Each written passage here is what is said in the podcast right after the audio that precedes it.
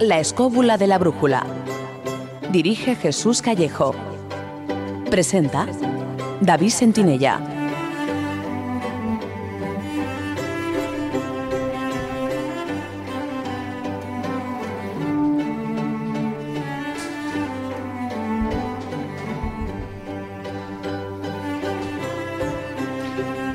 Saludos queridos amigos, bienvenidos a otra edición de la Escóbula de la Brújula en la que, como ya anunciamos, hemos abandonado de nuevo nuestro estudio de Radio 4G FM en Madrid para realizar el programa en vivo desde la hospedería Casa de la Torre, en el corazón de la localidad manchega del Toboso, como ya hicimos un año atrás por estas fechas. Y al igual que entonces, rodeados de oyentes, amigos y seguidores, lo cual nos encanta y enorgullece. Así que muchas gracias a todos por acompañarnos.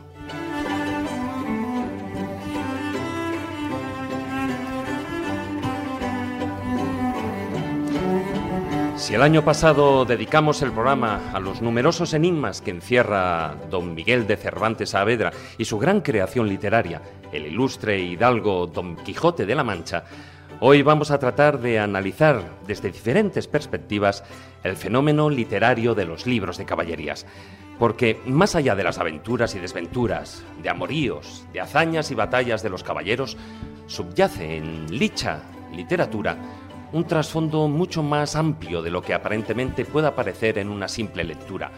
Cómo era la sociedad de la época, sus creencias religiosas, su relación con mitologías paganas, ritos iniciáticos, supersticiones, rituales mágicos, conocimientos científicos y algunas otras cosas más. Como digo, trataremos el tema a lo largo del programa en el que contaremos con invitados, con entrevistas, secciones y por supuesto con nuestra tertulia, el filandón. Así que si os parece, vamos con el sumario.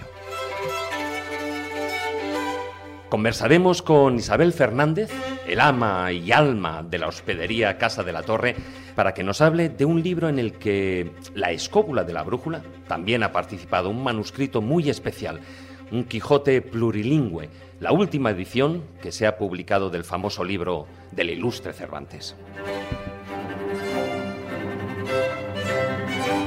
También hablaremos con un gran cervantista, Santiago López Navia, doctor en filología y en ciencias de la educación y que además también ha participado en este Quijote plurilingüe.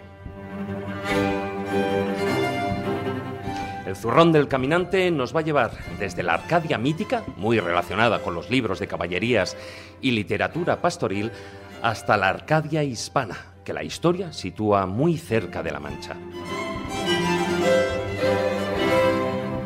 Con Manuel Berrocal seremos viajeros de la mente para abarcar la magia en los libros de caballería, esa magia iniciática que intervenía en el destino del caballero andante, y también esa otra magia popular, llena de pócimas y sortilegios, constituidos con buenas dosis de superstición y cuyos conocimientos en gran medida se asociaron al diablo. Ciencia con Conciencia, Carmen Fernández analizará los conocimientos científicos que aparecen en la literatura caballesca del siglo de oro, astronomía, medicina, matemáticas y por supuesto la alquimia, de la que posteriormente nacieron otras disciplinas científicas. Y Miguel Salas, con su estilo particular, nos ilustrará con una de sus historias bífidas en la que, al igual que ocurre en los libros de caballerías, cada uno elige escuchar o no la llamada del destino. Una vez más, tenemos la fortuna de contar con la inestimable ayuda del jefe técnico de Radio 4G, Alberto Espinosa, el gran ESPI, que se hará cargo de la parte técnica, y de Fran Izuzquiza, responsable del área digital de radio4g.com. Aprovecho para recordar la dirección de nuestra página web, laescóbula.com, y también nuestra presencia en las redes sociales. En Facebook, nuestro grupo oficial La Escóbula de la Brújula, y en Twitter, nuestro perfil es arroba escobuleros. Dicho esto, nos subimos ya a nuestra particular escóbula voladora, dispuestos a cabalgar por el destino de los caballeros más osados y conocer los secretos que ocultan dichas páginas literarias a los ojos profanos. Así que, queridos amigos, comenzamos. Historia, leyendas, misterio, lugares mágicos. La escóbula de la brújula.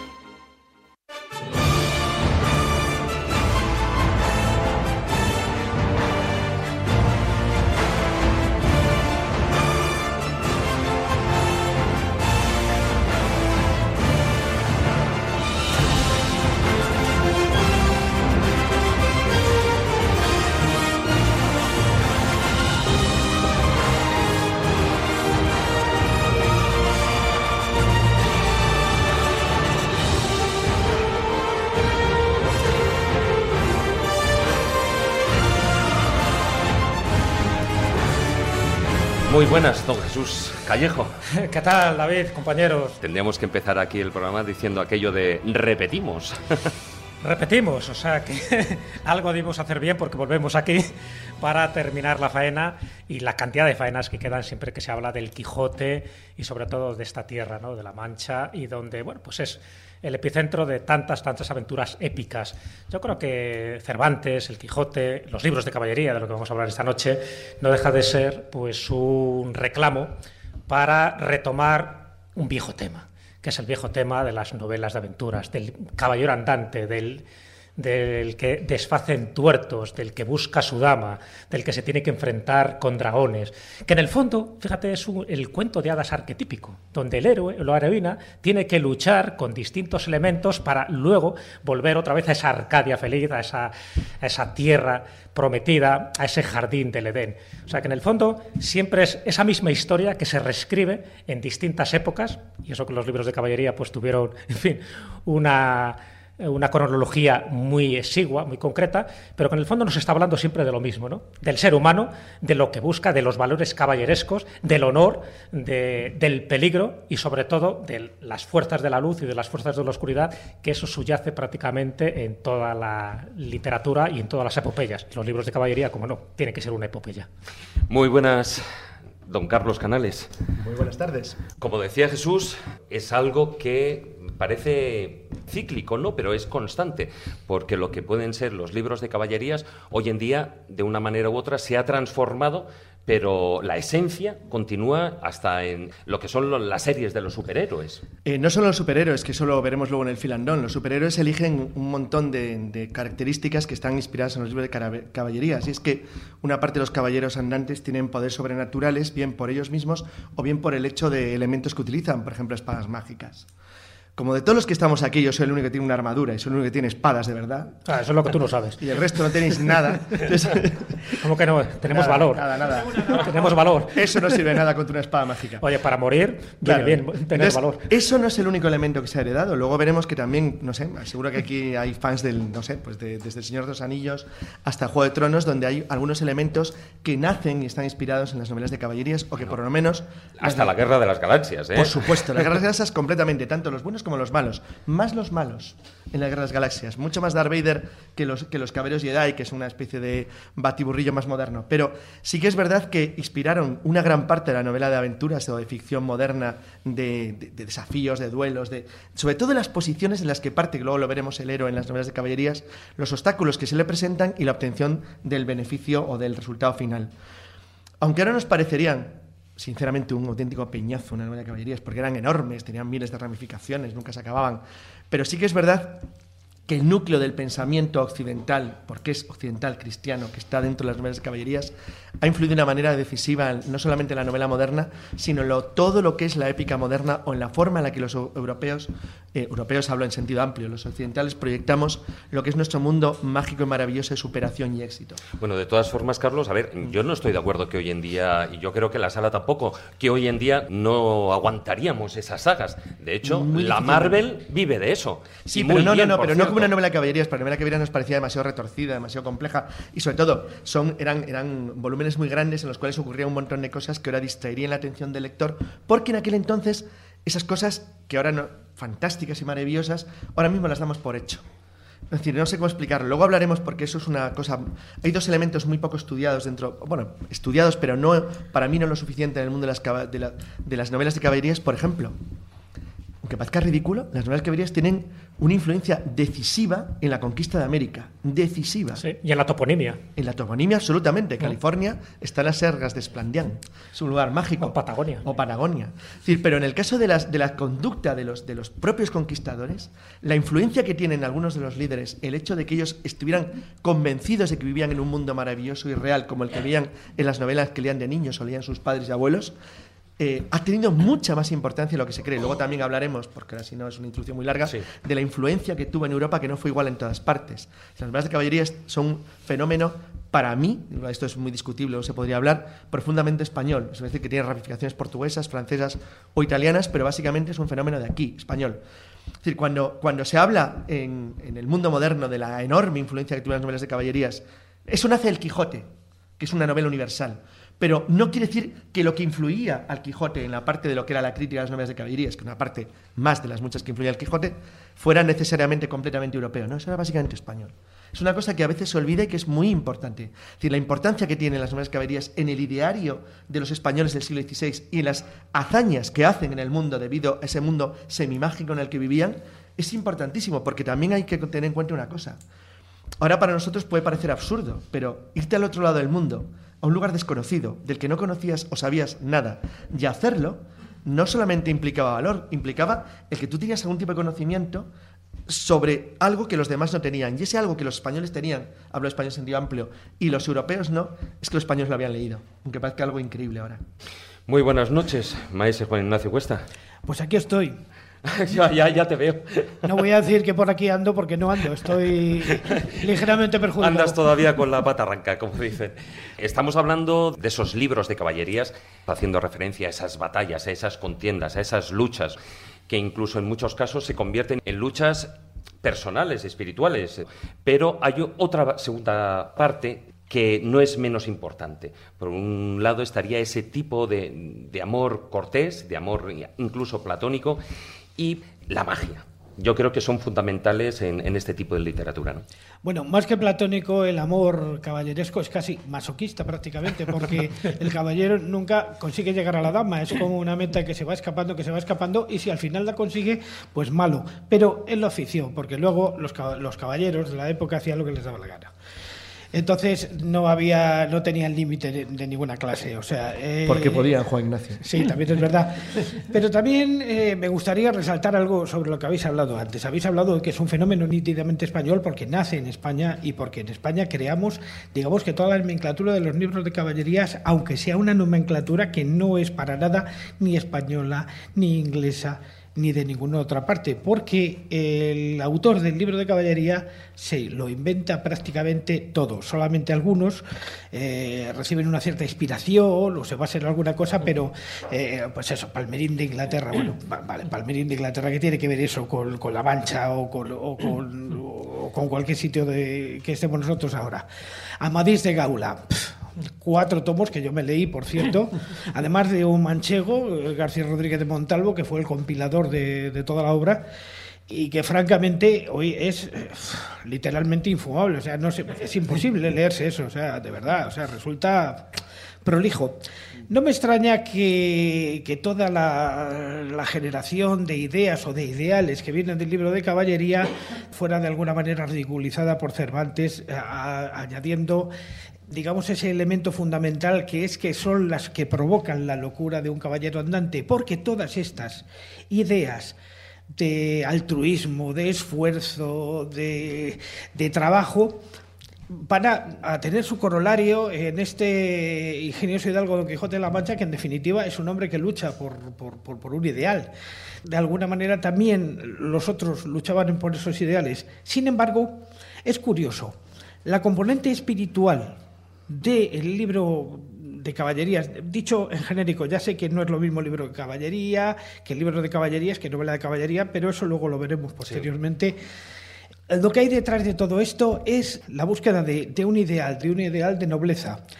Y el ciclo, el ciclo dentro de los libros de caballerías, que no podemos dejarlo dentro del esperpento, y además tampoco eh, lo citó eh, prácticamente Cervantes, es el ciclo artúrico. Porque el ciclo artúrico tiene características propias.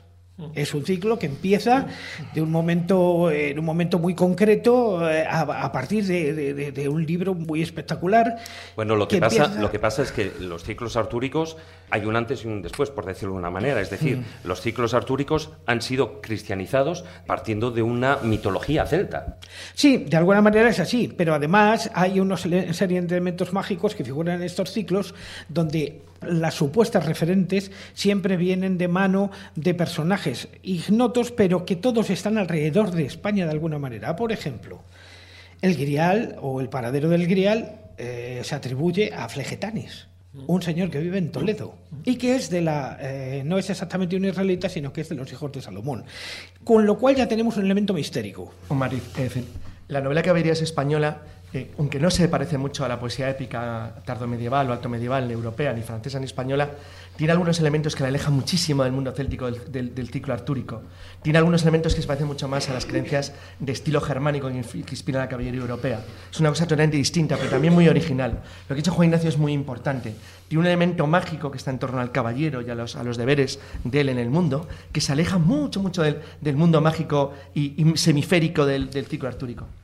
Vamos a hablar con, dos invitados que tenemos aquí en, el programa. Eh, antes lo anunciábamos, tanto Isabel Fernández como el especialista con Santiago López Navia, y que nos servirán también para introducir dos apartados. Por una parte, esa última edición del libro del ingenioso Hidalgo Don Quijote de la Mancha, esa última edición plurilingüe, y también, por supuesto, vamos a hablar con el cervantista Santiago López para profundizar en lo que son los libros de caballerías.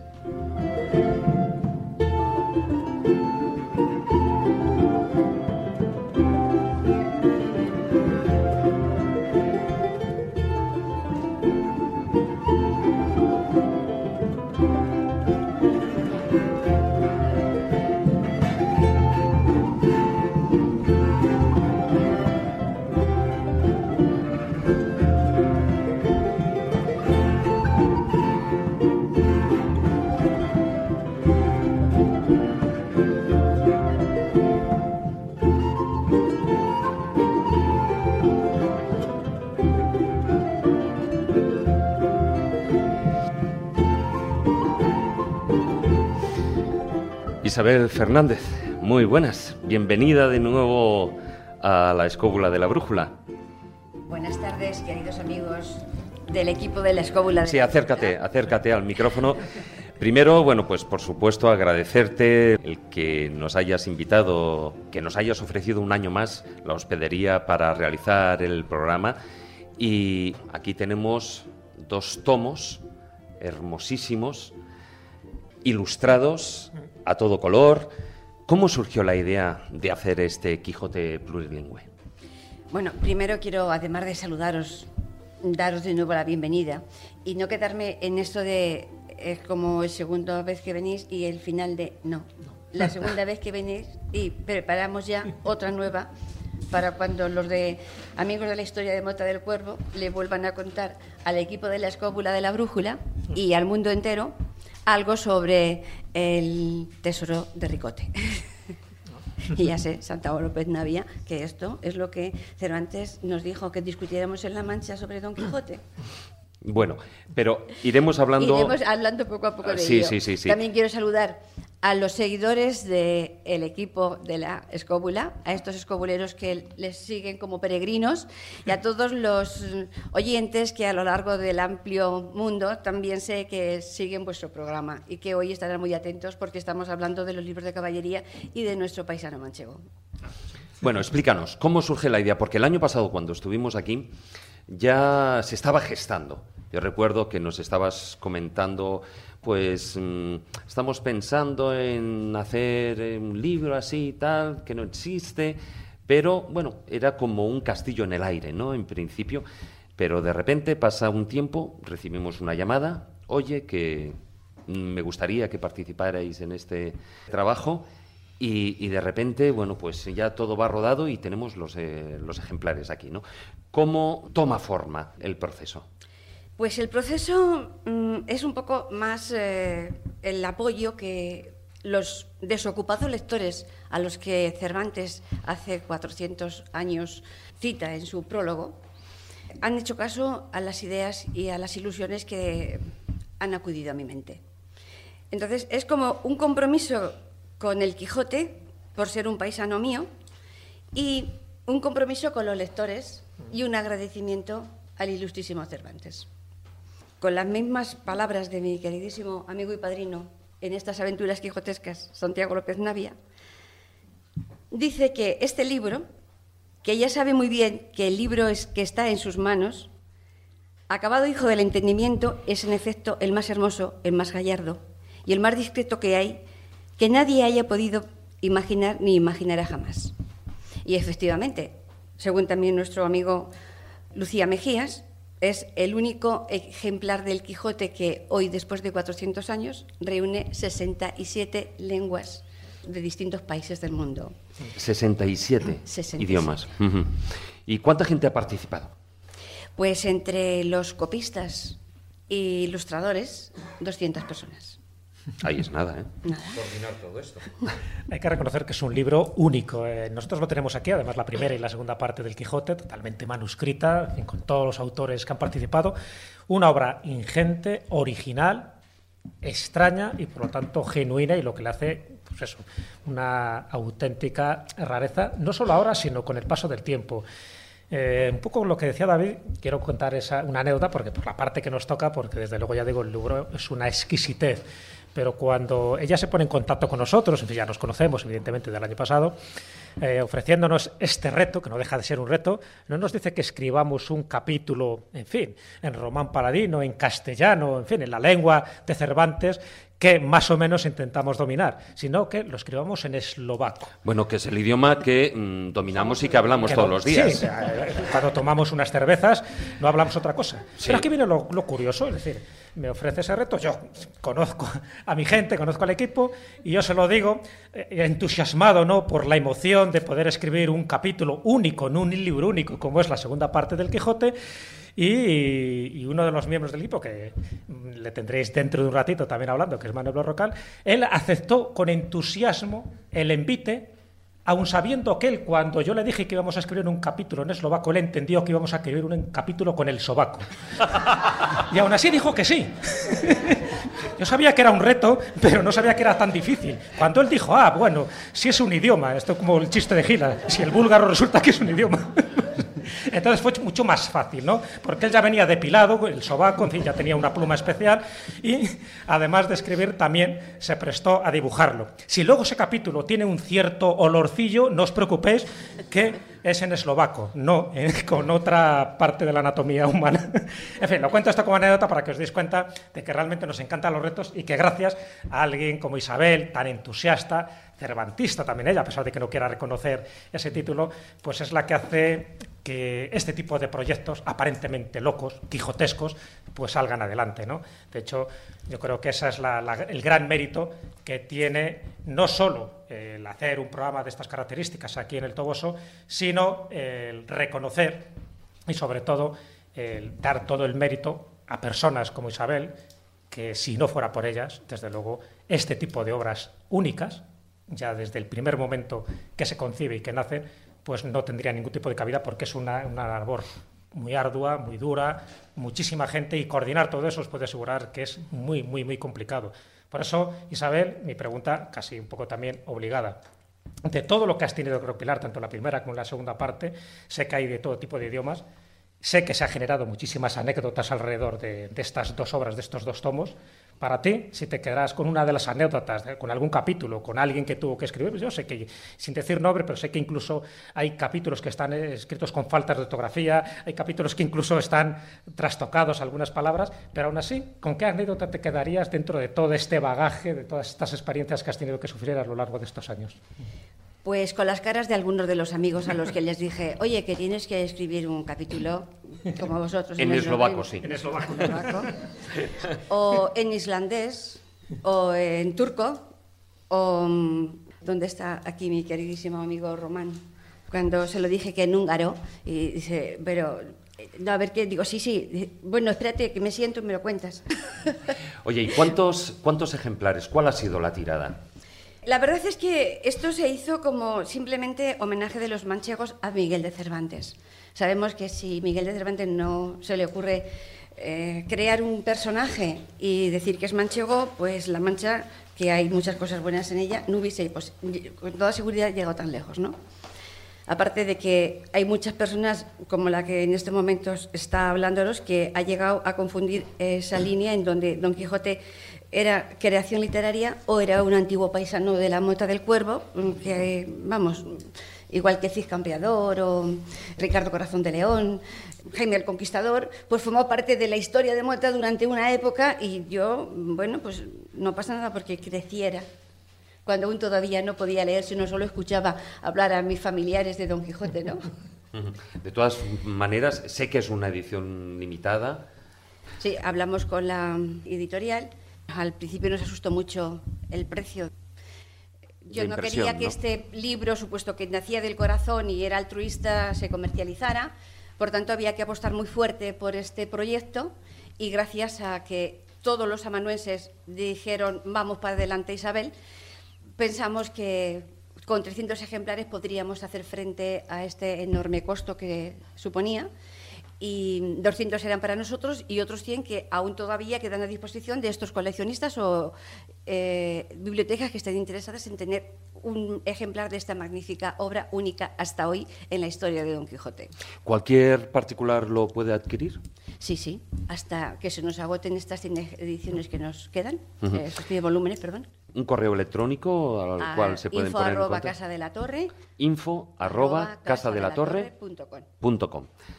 Desde la escóbula, por supuesto, y ya como dice Jesús, pues agradecerte el que hayas contado con nosotros y la idea de crear esta magnífica edición. Muchas gracias.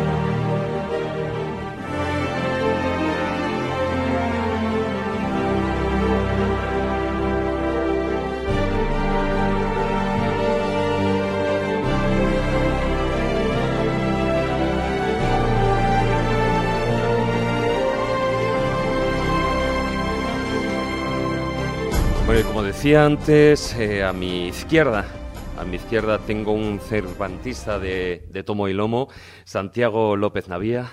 Muy buenas tardes. ¿Qué tal, David? Muy buenas tardes. Bienvenido a la escóbula de la brújula. Bien hallados. Bueno, es doctor en Filología y en Ciencias de la Educación, doctor honoris causa por la Universidad Internacional SEC de Santiago de Chile, Forma parte del equipo directivo institucional del Trinity College Group of Spain y es profesor asociado en la Universidad Internacional de La Rioja. Además, bueno, pues has publicado eh, varios libros, numerosos artículos eh, especializados y además, pues eso, ¿no? Complementas esa tarea docente con la investigación eh, y, y, la creatividad literaria, ¿no? Porque además escribes libros de poemas. Así es. Bueno, eh, también has participado en, el, en este Quijote de plurilingüe, pero centrándonos un poquitín en el tema de los libros de caballerías, para situarnos, ¿qué significaron estos libros para la época? Significaron una forma de concebir el mundo, de reinventarlo, de entenderlo, toda vez que, como bien ha dicho Carlos, son una manifestación muy clara de lo cristiano, y esta visión, esta cosmovisión cristiana, implica entender la vida de acuerdo con un sentido de misión, de acuerdo con un sentido de aventura, de acuerdo con un propósito permanente de superación, de perfección, y con todos los ingredientes de la pasión desde el punto de vista literario. Antes habéis dicho que muy probablemente los libros de caballerías hoy serían difícilmente degustados, pero es cierto que reúnen, acreditan en grado de excelencia todos los ingredientes necesarios para suscitar la pasión del lector, la amistad y también la traición, el amor y la muerte, que son las dos grandes tensiones que mueven la historia de la literatura y de la estética en general, pero también otras formas que tienen que ver precisamente con lo que antes dije, la aventura como resultado del azar que implica la superación y el perfeccionamiento, es decir, elementos que tienen que ver con la visión del hombre sin perjuicio de la búsqueda de la trascendencia. De hecho, la iluminación cristiana, la cosmovisión claramente cristiana de la literatura caballeresca, empezando por el ciclo de Bretaña y particularmente por la llamada Vulgata Artúrica, es algo que tiene un sentido extraordinario y que demuestra que el caballero está cumpliendo un destino al que no puede sustraerse y en el que intervienen elementos que dictan, proponen, imponen un determinado camino del cual el caballero en muchas ocasiones no puede apartarse. Es decir, un caballero andante, un caballero aventurero, aunque es libre de tomar una determinada decisión, sabe que el resultado final está condicionado por un destino al que modo alguno puede sustraerse y esa manifestación del destino tiene huellas y tiene mm, vestigios muy significativos de los que podremos hablar en el transcurso del programa y más adelante. Cuando estamos hablando de estos eh, libros de caballerías, hoy en día los vemos eh, casi casi como si fueran bestsellers en la época, ¿no? Pero posiblemente la verdad fuera otra, porque ¿qué difusión tenían? En aquella época mucha gente no sabía leer. En efecto, pero para eso estaban las primeras versiones de lo que hoy denominamos clubes de lectura. Era muy común que hubiera alguien que leyera a los demás. Y muchos de estos libros de caballerías, concretamente Amadís de Gaula, llegaron a publicarse en pequeños capítulos que se leían como por entregas, hasta el punto de que la vivencia de los lectores en aquella época podía ser tal que podía considerarse que Amadís era un ser real. En el momento en que se produce la muerte de Amadís, siempre se cuenta esa anécdota, quizá apócrifa, de alguien que lloraba diciendo, muerto es Amadís, es decir, la presencia de los caballeros como algo próximo. algo parecido a lo que sucedió en Francia con los tres mosqueteros, que no dejaban de salir como folletines periódicamente, ¿no? O algo parecido a la vivencia que todavía se tiene del Quijote en determinados lugares de Castilla-La Mancha no faltan investigadores de la geografía manchega que habiendo hecho estudios de campo han escuchado a personas del lugar diciendo Don Quijote que en paz descanse. Es decir, la perspectiva, mm, la vivencia, la experiencia de algo muy próximo que es muy nuestro hace que lo sintamos en efecto eso, íntimamente nuestro. El Quijote mismo es una manifestación muy evidente del peso de los libros de caballerías. No es casual, ni muchísimo menos, que Cervantes parodiase un género literario que, habiendo estado en auge, pasa a ser cuestionado y a estar en declive. Pero, curiosamente, en la misma parodia que entraña la escritura del Quijote de Cervantes hay también un homenaje. El Quijote no es una parodia de los libros de caballerías, es una parodia de los malos libros de caballerías. Y la prueba del 9 está en el capítulo del donoso escrutinio, en el que los buenos libros de caballerías se salvan el Amadís se salva, el Esplandián ya no, es decir, las continuaciones van a otro lugar. El Tirante el Blanco es, evidentemente, Tirante el Blanc es un libro celebrado especialmente por Cervantes, que era un magnífico conocedor de la literatura caballeresca. no, de otra forma se puede parodiar. Incluso él hace un poquitín como abogado del diablo, es decir, en, boca de los propios personajes eh, va citando los pros y los contras y discutiendo y descartando algunos libros, los buenos y los malos. Temática a temática y personaje a personaje, es decir, la defensa de los motivos que impulsaron a determinados personajes, a determinados héroes, a determinadas heroínas, pero solo se puede parodiar aquello que se conoce profundamente. Tomemos como referencia mm, las recreaciones cinematográficas que se han hecho del ciclo artúrico. Por una parte, tomemos como referencia el Excalibur de John Borman, pero por otra parte tomemos como referencia los Caballeros de la Mesa Cuadrada y sus locos seguidores de los Monty Python. Esa parodia demuestra un conocimiento exquisito del universo literario caballeresco. Solo es posible parodiar aquello que se conoce y en el fondo aquello que se ama. Una de las cosas que, me llama la atención de los libros de caballerías, y luego me imagino que en el Finlandor entraremos en más detalle, es cómo siendo una literatura popular, una literatura bien vista en el momento y sobre todo en, en el siglo XVI, ¿no? que es la época de esplendor de los libros de caballerías, donde gente tan importante como Santa Teresa de Jesús o Fernando de Valdés o incluso el propio Carlos V leían este tipo de libros y además donde tiene todos los ingredientes que luego se desarrolla la literatura posterior, la literatura de aventuras, la literatura fantástica, la literatura incluso del cómic de superhéroes, teniendo todos los ingredientes donde está esa, lo que tú decías, una especie de camino iniciático del héroe, donde tiene que pasar una serie de pruebas, donde existe la magia, donde existen unos valores cristianos, es decir, todos los ingredientes. Y sin embargo, llega un momento, sobre todo a raíz de la novela de, del Quijote, que esa literatura empieza a ser denostada. Es decir, teniendo todos esos ingredientes populares, atractivos, y que en el fondo forman parte casi casi de la esencia humana, ¿no? del devenir de un ser humano, ¿cómo puede ser que caiga en desgracia con esa rapidez y luego prácticamente ya no se vuelve a tocar los libros de caballería y prácticamente el que lo menciona es como que lee una literatura menor, una literatura que, que hay que desterrar un poco? Y yo creo que tuvo un comportamiento, pues eso, ejemplar, por lo que tú dices, que acercó muchísimos de esos ideales caballerescos al pueblo llano que de otra forma no se hubiera acercado. Una de las razones, probablemente una de las más significativas de ese rechazo, pudo consistir en las consecuencias perniciosas de las continuaciones. Es decir, hay un momento en el que las continuaciones de las continuaciones se alejan del verdadero sentido original de la caballería cristiana y por lo tanto distraen al lector embutiéndole de un mundo demasiado mágico, demasiado mistérico y demasiado exagerado.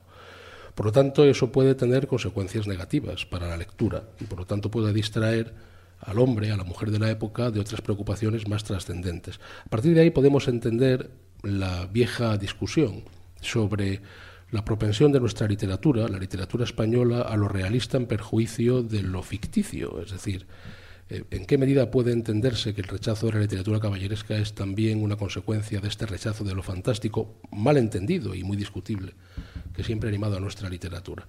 No es casual esa anécdota que se atribuye a Felipe II cuando, a tiempo de ir a pretender a María Tudor, mediados del siglo XVI aproximadamente, mm, dijo en su juramento que renunciaría al trono en el caso de que reapareciera el rey Arturo. Ya sabéis aquello de eh, mientras los cuervos estén en el palacio, pues cabe la posibilidad de que haya monarquía y por lo tanto hay un cierto trasunto de fundamento mítico de la, monarquía asentada en raíces artúricas, evidentemente. Hay mucho de todo esto. Quería comentar una cosa para los oyentes, sobre todo porque a veces se, se confunde mucho lo que es el, el, comentario que ha hecho David sobre el analfabetismo y la poca gente que sabía leer en el siglo XVII, por ejemplo, con la realidad. La España del siglo XVII tenía aproximadamente unos 8 millones de habitantes, aproximadamente. España actualmente tiene, como es bien conocido, unos 46, aproximadamente. España es uno de los mayores productores de libros del mundo, y eso es bien conocido. Somos un gran país editor. Sin embargo, es verdad que tiramos mucha edición basura, en el sentido que tiramos muchas ediciones, hablo de papel solo, ¿eh? muy pequeñas. La edición media española de libros, una edición normal no pasa de 1.500 ejemplares, es algo ridículo. Bueno, pues para alguien, si alguien quiere saberlo, la primera edición de Quijote superaba los 500. Cuando muere el rey Felipe II, eh, unos años después, eh, su, hijo, Felipe III, hubo una edición que se llamaba La vida de nuestro Señor, el rey Felipe II, se editó en 1619 y tiró 1.500 ejemplares. Las ediciones eran grandísimas para el, porcentaje de la población de la época. Es como si ahora mismo una edición tuviera algo así como 120.000 ejemplares. O sea, cuidadín, se, leía mucho. La gente que leía, leía mucho y leía muy bien, a partir de la imprenta, ¿eh? hablaba a partir del siglo XVI-XVII. Y era gente que era extremadamente culta. Es decir, puede parecernos hoy, serían muy alejados de nuestra forma de pensar, aparte de lo de los clubes de lectura, había algo más, había difusión por el conocimiento del respeto. Es una forma de entenderlo. Y que se respetaba enormemente a la gente que tenía cultura y sabía leer. La gente de la época sabía escuchar. Uno de los grandes defectos del siglo actual, no, eso no sería parte de otro programa, es que se está perdiendo el principio de la autoridad, de la autoridad del conocimiento. A mí me gusta mucho Internet, es decir, no vamos a entrar en este tema, es decir, pero Ahora mismo, un gran experto en el Quijote se puede encontrar con que si habla en el siglo XVIII, la gente lo escucharía. Ahora en Twitter le discutirían. Y dice, ¿para qué dice este tío? Es decir, eso es un drama, no es una broma, es gravísimo. Es gravísimo, porque ahora mismo Stephen Hawking no se distingue de alguien que no sepa leer y escribir dentro de Twitter. Son exactamente iguales. Eso tiene una parte buena y una parte horrible. La parte horrible es que se ha perdido el principio o el sentido del conocimiento superior. En el siglo XVII eso existía. Y por extraño que parezca, la confusión que podía existir, y luego hablaremos de las geografías mágicas, de los mundos no conocidos, de todo lo que había en los libros de caballerías, los libros de caballerías, en contra de lo que creen Tregey, por ejemplo, en este tema, ayudaban al conocimiento. Es decir, es que dicen que hay un lugar al otro lado del mundo, en la Tierra Australis, donde los hombres tienen cabeza de perro. Pues que había un español que llegaba y decía, pues no, no la tienen de perro, son normales. Eso es conocimiento y eso es autoridad. Ahora lo discutirían. Pues seguro que sí, porque hay una conspiración que dice que... de verdad, eh, a veces nos metemos mucho con la gente de hace 400, 500 años. No eran ni tontos, ni eran bobos, ni eran gente que no tuviera raciocinio y no supiera pensar. Sabían perfectamente, eran gente extremadamente culta y sobre todo sabían respetar el conocimiento que daba la autoridad del que sabía más. Eso les hacía mejores en muchos sentidos y les hacía tener una sensación permanente de perfeccionamiento que en algunos elementos en Europa Occidental estamos perdiendo. Esto es una pequeña... Totalmente de acuerdo con lo que dice Carlos. De hecho, no solamente hoy mm, abordar un tema como este ante un público genérico puede resultar, si no dramático, por lo menos discutible, sino que más allá de haberse perdido o haberse diluido la autoridad del conocimiento, hoy quien conoce puede resultar incómodo. Sí, es molesto, de hecho. Van a por él. Sí, sí, así es. Santiago, antes de ya de dar paso a las secciones, va mm, llegando el momento de hacer una pequeña aclaración. Porque se habla de libros de caballería, de novelas, y hay diferencia entre libros de caballería y novelas caballerescas. La diferencia está en la elaboración literaria, es decir, en cómo se reconstruyen los temas, cómo la realidad cede ante una determinada visión de la ficción es decir, en definitiva, el trasfondo viene a ser el mismo, pero la elaboración literaria es bastante diferente. Quiero decir algo en relación con Isabel. Si estamos aquí es por ella. Y conozco a Isabel hace casi 20 años aproximadamente, y pocas personas en el mundo habrían sido capaces de conseguir esto. Isabel es una visionaria, pero es una fuerza de la naturaleza. La he visto emprender dos proyectos que podían parecer absolutamente imposibles. Y yo he asistido y he participado con ella a los dos. El Quijote entre todos, en dos volúmenes, que ya fue una pureza literaria. Y esto, para conseguir esto hay que llamarse Isabel Fernández Morales. Es decir, para publicar un Quijote políglota hay que ser ella y solo ella. Esto es cierto. Es decir, vaya en su homenaje y en su agradecimiento.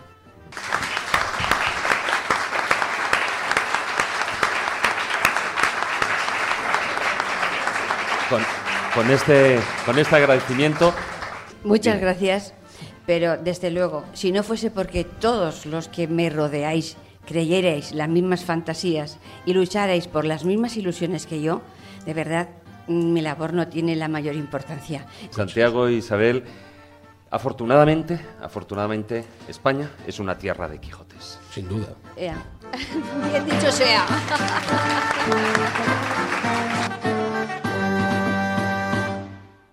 Si quieres viajar a lugares con historia y sumergirte en los grandes misterios de nuestro mundo, La Escóbula de la Brújula, en Radio 4G.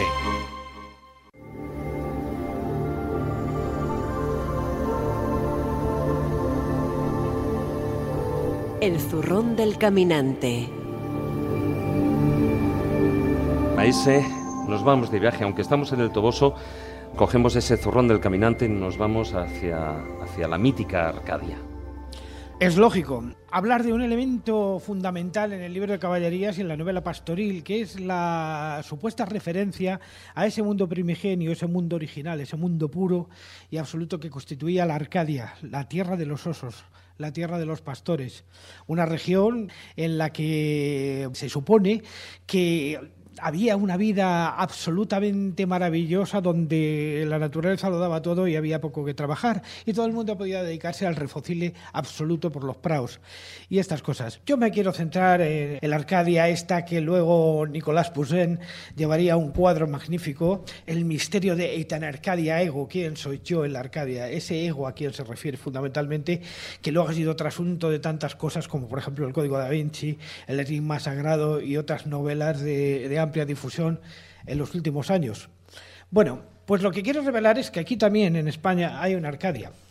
Hay una Arcadia que precisamente estaba muy relacionada con la Arcadia mítica de, de Grecia. Y esa Arcadia es lo que se llamó en su momento dado la Orospeda. O sea, el lugar donde termina la montaña y empieza la llanura, o al revés.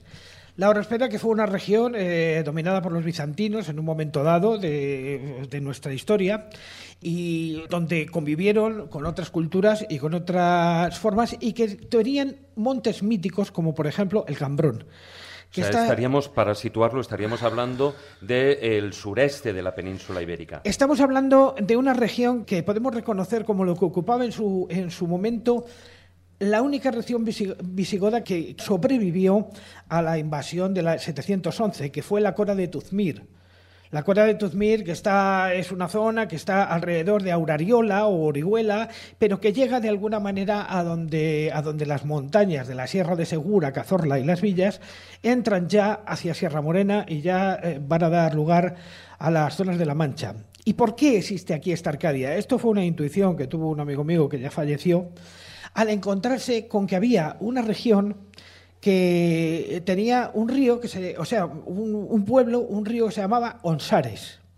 O sea, Onsares en una región donde se habían refugiado de alguna manera todas las gentes que, del, que venían del Pirineo aragonés, que eran cátaros rebotados después de, de la batalla de Muret, en esta región se refugiaron camino de la isla de Mallorca, donde les llevaría Jaime I posteriormente. Y en esta región, justamente, el punto central es un pueblo que se llama Onsares.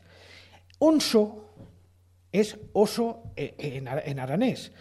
Y entonces él mm, creyó descubrir que esta región era la Arcadia española, o sea, una región mítica que eran también la tierra de los onsos. Luego, poco a poco descubrimos que, bueno, que era una afirmación un poquito larga, porque onso quizá no se refería exactamente a oso en aranés, sino que se refería a onza, que es un felino que también circula por la región.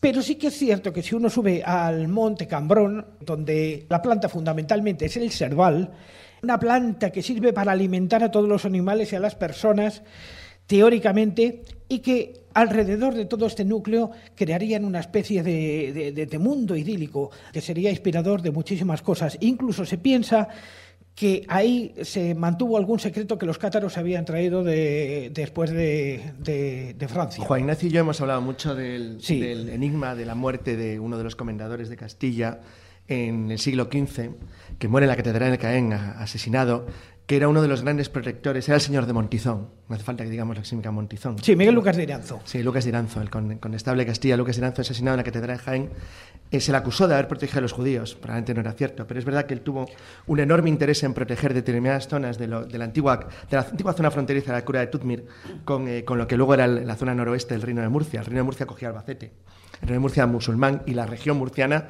hasta la autonomía de 1978. En realidad, Albacete formaba parte histórico de lo que era Reino de Murcia. La, razón por la cual Lucas Iranzo protege, que era señor de Montizón y que había combatido en la, guerra, en la Vega de Granada antes de la, guerra de los reyes católicos, en los años 60, durante la parte final del reinado de Juan II, en los 1445-50, es muy interesante porque él estaba, por alguna razón, estaba muy interesado en proteger una zona de la frontera donde donde realmente la instalación de la colonización castellana, que había sido muy, muy inicial, se había detenido porque era una zona entera entregada a campos de Calatrava, básicamente, eran la Orden de Calatrava y Santiago. El por qué protegió como comendador de Montizón y como señor de la Orden de la Banda esa zona nos llevó a pensar... La Orden de la Escama. Claro, de la Escama, perdón. La Orden de la Escama, una orden que desaparece porque el rey le encarga una, misión mítica a finales de, la, de la primera mitad del siglo XV, nunca se supo que fue de ella es verdad que es una misión que estaba relacionada teóricamente con el fin del mundo, con el, papel de Castilla en el fin del mundo, algo muy artúrico, por cierto. Que los ciclos arturianos, que son muy famosos en Portugal, el sebastianismo, o en Inglaterra, no lo son en Castilla, salvo esa extraña eh, mención. Entonces, es verdad que él estaba obsesionado en proteger una determinada zona de la frontera entre Jaén y Murcia. Y, la, Jaén, Murcia y Albacete, la parte de la zona sur de Albacete. Nunca hemos sabido cuál fue la, causa o qué era lo que buscaba allí, pero sí es verdad que de una manera u otra, algunas novelas de caballería, cuando, por cierto, la geografía de la novela de caballería es fantástica, no existe. Son lugares totalmente imaginarios, que se parece mucho más a una película Disney que a una realidad. Es decir, una película Disney en el sentido que interpretaban conocimientos más o menos míticos de la gente de la época y los teletransportaban, por decirlo, a un mundo que no existía. Sí, eso forma parte de esos elementos oníricos y raros que, que, que iremos hablando Pero luego, si nos es da curioso tiempo que en algunas de las series de las series que luego tocaremos españolas se parece muchísimo, eso tiene razón el amigo fallecido de Juan Ignacio, a algunos elementos de la zona fronteriza de Albacete, Murcia y Jaén, pero de una manera sorprendente, incluso la terminología de los lugares y es un tema muy poco estudiado que merecía la pena algún día investigar. Mientras estaba hablando Carlos, aquí se ha montado en dos eh, segundos el chiringuito, porque dentro de ese zurrón del caminante, Maese siempre suele traer eh, alguna música y hoy una música muy especial. Bueno, esto es una sorpresa porque yo le debo a Isabel algo, así que le he querido traer una pequeña sorpresa que vamos a hacer entre Nuestro querido Antonio, eh, David Burgos, que es un guitarrista magnífico, y, y yo soy el que he hecho la letra. Y esto es en tu honor, Isabel, y sobre todo como agradecimiento a todas las cosas que haces por la cultura y por todos, y por todos nosotros a su vez.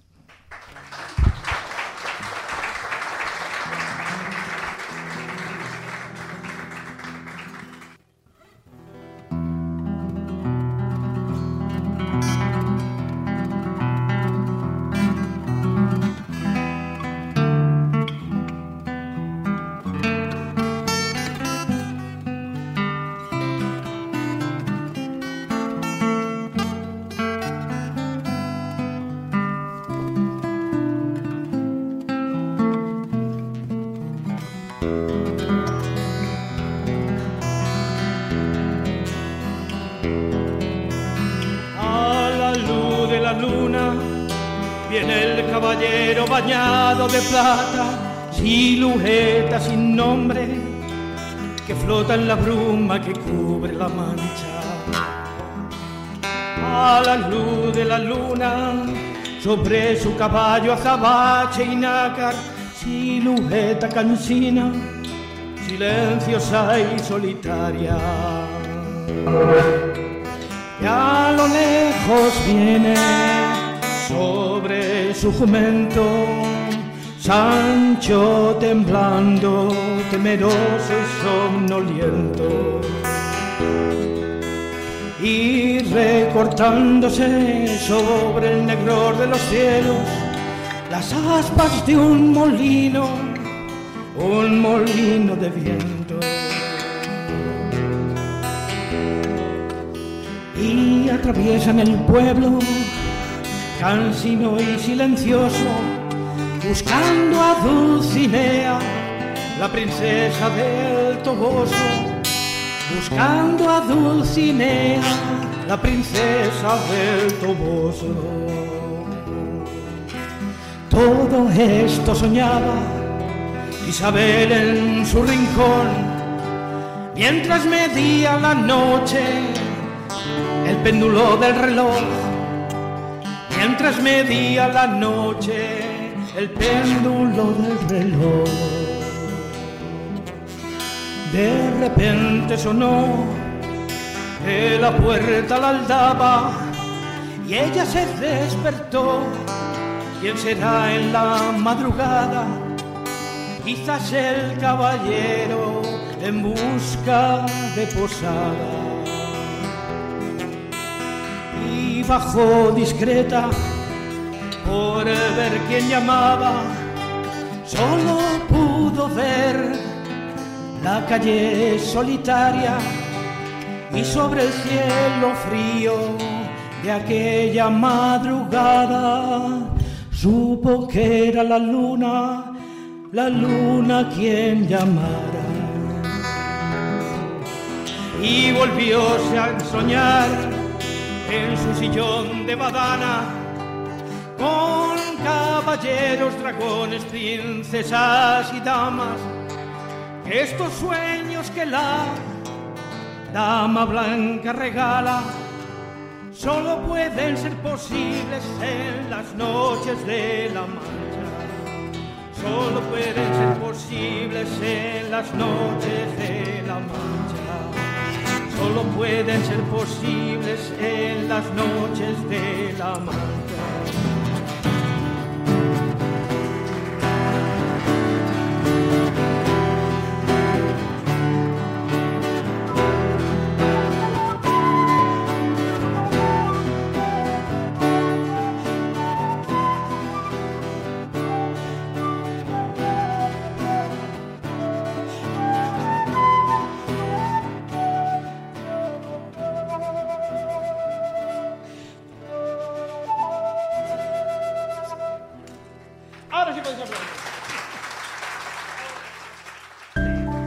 La escóbula de la brújula.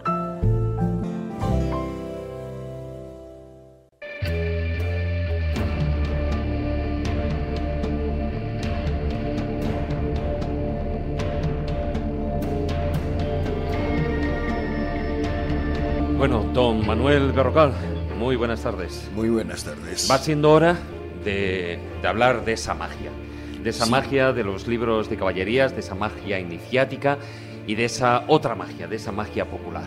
De esa magia que fueron el fundamento de que la fantasía entrara en los libros de caballería y que llegara a un público muy amplio en aquella época que realmente soñaban con estas historias.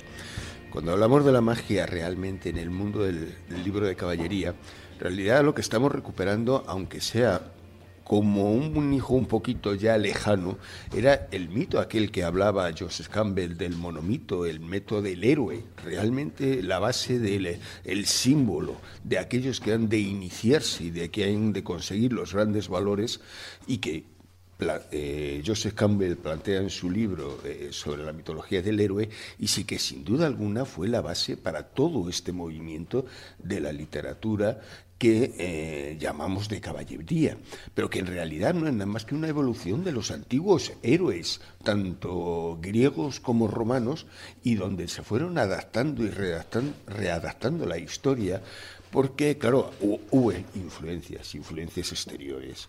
Los héroes griegos eran los dioses, los que entre ellos peleaban de alguna manera por conseguir el beneplácito del héroe y el ayudarle. Y en un momento determinado, pues el ¿Qué ocurre? Que cuando el caballero andante, eh, el caballero se encuentra en una situación semejante, no son los dioses los que van a pelear, son esos magos, esos brujos, esos elementos esos elementos cristianizados de, la, de lo que eran todos aquellos símbolos eh, religiosos antiguos del paganismo y que sin duda alguna en la época en la que se escriben estos libros no era posible de plantear, pero que sin duda son cambiados y mostrados de una nueva manera. Y es a través de toda esa magia que, de alguna, que está establecida en esos mundos maravillosos que ellos hablan, mundos maravillosos que han llegado hasta nosotros hasta en las cosas más Según estaba Juan Ignacio hablando de la Arcadia, me estaba acordando de que una de las series de manga más importantes que existieron, que eran las aventuras del capitán Harlow, la nave se llamaba Mi Bella Arcadia. Y su misión era conseguir encontrar ese mundo maravilloso de la Arcadia.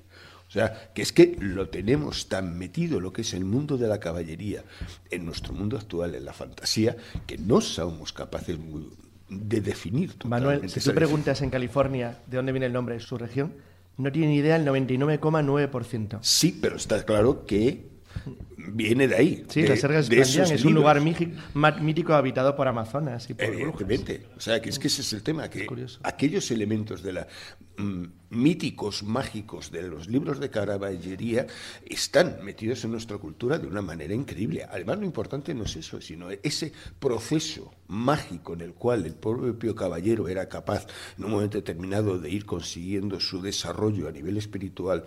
Eso ha sido la base de la figura completamente del héroe por autonomasia a lo largo de toda la cultura de nuestra cultura. Del héroe y del iniciado. Y del iniciado. Realmente estamos hablando de un iniciado. O sea, un caballero no era un guerrero, era algo más que un guerrero. Era un señor que en un momento determinado establecía su vida en relación a conseguir unos ideales por encima de todos. Y esos ideales podían ser cristianos o podían ser de lo que fuera, daba igual.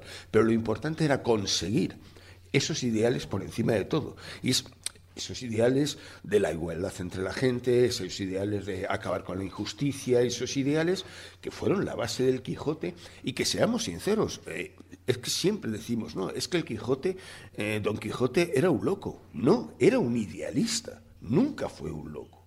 El problema fue que la realidad chocó contra él, pero nunca fue realmente un loco era un idealista que vivía en ese mundo mágico que él quería conseguir por encima de todo. Entonces, en la circunstancia estaba en que, claro, su mundo que se establecía, pues en esa magia, en esa magia del siglo XVI, en esa magia que establecían en los libros de caballería y en la magia que él vivía de forma cotidiana. Pues claro, Cervantes habla claramente de la magia natural y la habla como algo muy serio, como algo que está en las universidades, como algo que no se pone en duda. La astrología, eh, la alquimia, eran movimientos que en aquel momento nadie ponía en duda la realidad de ellos. Claro, de hecho, de la astrología luego deriva la astronomía, y de la alquimia, que luego lo hablaremos en la siguiente sección con Carmen, de la alquimia derivan, por supuesto, la química. Mm. Yo más bien te diría que de la astrología eh, queda la astronomía porque pierde realmente la razón de su estudio.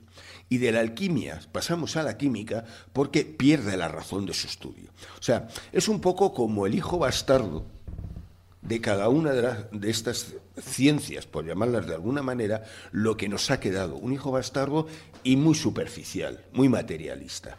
Toda la simbología, toda la, mitología, todo el desarrollo espiritual que pudiera existir en estos movimientos eh, científicos, Hoy los hemos perdido, pero se pierden precisamente por eso. Y se pierden, por ejemplo, eh, tú tienes que en el Quijote se habla de estos factores, pero luego, claro, tienes ese otro segundo elemento, la magia del mago. Todo el, libro, eh, toda la historia de Don Quijote se asocia a supuestos magos que les hacen bien o le hacen mal, que le roban la biblioteca, que transforman los, los molinos en gigantes. Todas esas cosas era realmente esa mitología eh, caballeresca que él había leído en los libros de caballería. De todas formas, de esa magia natural a la que aludía Cervantes y a la que has hecho mención, también está esa otra magia, esa magia popular, mucho más relacionada evidentemente con la superstición, una magia de pócimas, de sortilegios, etcétera, y que subyace en esa época en muchos libros de, caballerías y ya porque ya parte de lo que puede ser la, Edad Media y luego pues, eh, en los restos que quedan en, la parte más de Renacimiento. Sí, realmente eh, toda esa eh, cara, por decirlo así, de lo que era la magia popular. Estamos hablando de una magia supersticiosa, una magia de estar andando por casa. Eran pócimas, eran amuletos, muchos de ellos, casi todos, basados en el concepto de lo que se llama la magia simpática, la similitud. O sea, yo hacía una cosa porque era comparable a otra y eso es lo que iba buscando. O sea, algo tan ridículo y, y, es que hay que definirlo así, como el hecho de que, bueno, uno de los rituales que en aquella era, época era mm, habituales totalmente, era el hecho de tomar el ojo de un buitre, envolverle directamente en la piel de un lobo, y eso era el mejor remedio que podías tener para todas las enfermedades oculares. Claro, os podéis imaginar el número de gallinas que se quedaron ciegas y el número de perros que fueron desollados, porque ni lobos ni nada, o sea, era era la, superstición y, era la base para la estafa descarada. Claro, esa estafa que era lo que se asociaba directamente a esa brujería casera un poco maligna y demás, que es lo que siempre se ha asociado al concepto del diablo y en un momento determinado en nuestra cultura.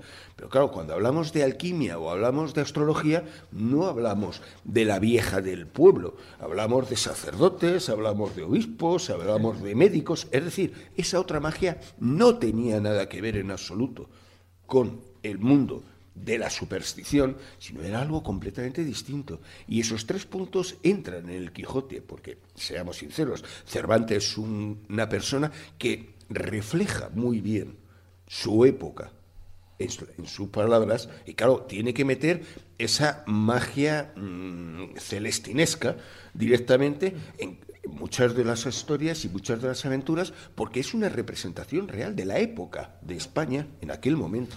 Sí, un poco siempre es verdad que hay que ponerse siempre en el contexto, ¿no? Lo decía Carlos, lo decía Santiago. Cuando hablamos del siglo XVI, el siglo XVI fue un siglo prodigioso a todos los niveles, pero a todos los niveles me refiero no solo científico, no solo por los acontecimientos históricos que se produjeron, sino también por la magia. Había dos tipos de magia y tú lo has definido muy bien. Es decir, por una parte está esa magia elevada, esa magia de alta escuela, estamos hablando del siglo de Jean Baptista de la Porta, estamos hablando del siglo de John Dee, es decir, había auténticos griborios, auténticos manuales para ponerse en contacto con esas divinidades ocultas, invisibles, que podían ser demoníacas o podían ser espíritus familiares dentro del mundo duendil. Pero luego estaba esa magia que tú dices supersticiosa, más popular, más chabacana, si quieres, más de amuleto, más de talismanes, que también está en esos libros de caballerías. Una de las diferencias, creo yo, que existe en esos libros de caballería junto con las novelas caballerescas es que en los libros de caballería se hace más hincapié en lo fantástico, en lo exótico, en los países más lejanos, en, las, en la hipérbole, en la exageración pura y dura. Sin embargo, las novelas caballerescas ya no utilizan tanto la magia porque quieren ser como más realistas dentro de lo que cabe. En esos libros de caballería, luego, por supuesto, es la culminación con el Quijote, ¿no? que de alguna forma también es la culminación, pero eh, el golpe de gracia a los libros de caballería. ¿Qué tipo de magia es la que se queda reflejada en ese tipo de libros, partiendo de la base de eso, que fue un siglo interesantísimo porque se pensaba que podías ponerte en contacto con estas fuerzas ¿no?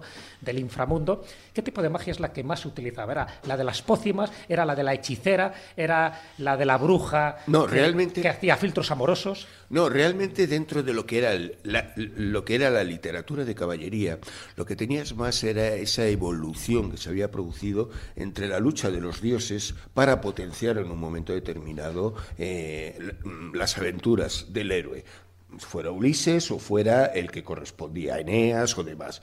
Sin duda alguna, eso sí se establece. Los dioses pasan a ser magos e incluso, curiosamente, la mayoría de los héroes eh, de la caballería son protegidos por magas.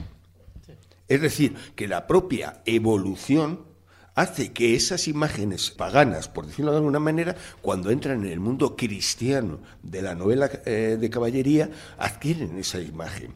Claro, no pueden salir directamente como, como una diosa que no, tiene, no, no puede plantearse por razones claramente inquisitoriales, pero lo que sí se hace es que se mantiene esa imagen. Y esos dioses son los que de alguna manera, muchas veces entre ellos, estos magos luchan para eh, conseguir el apoyo. Y ese apoyo se va a conseguir muchas veces por esa magia natural. Entonces toda esa magia del ritual es lo que por encima de todo destaca Cervantes.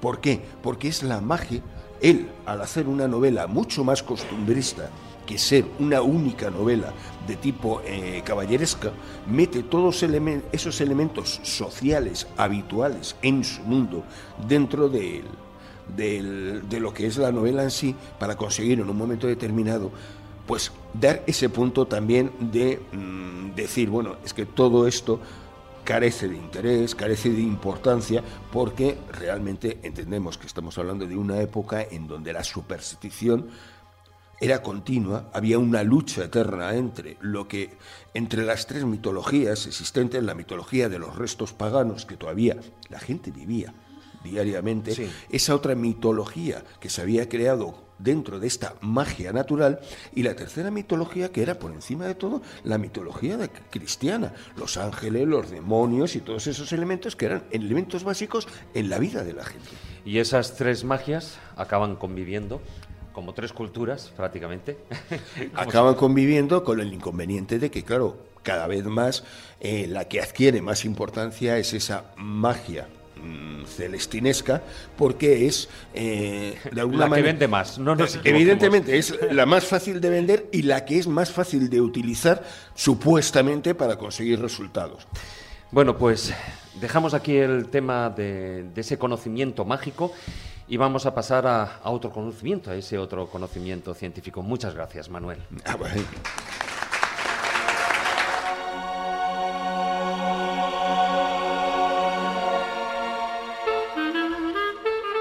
la escóbula de la brújula.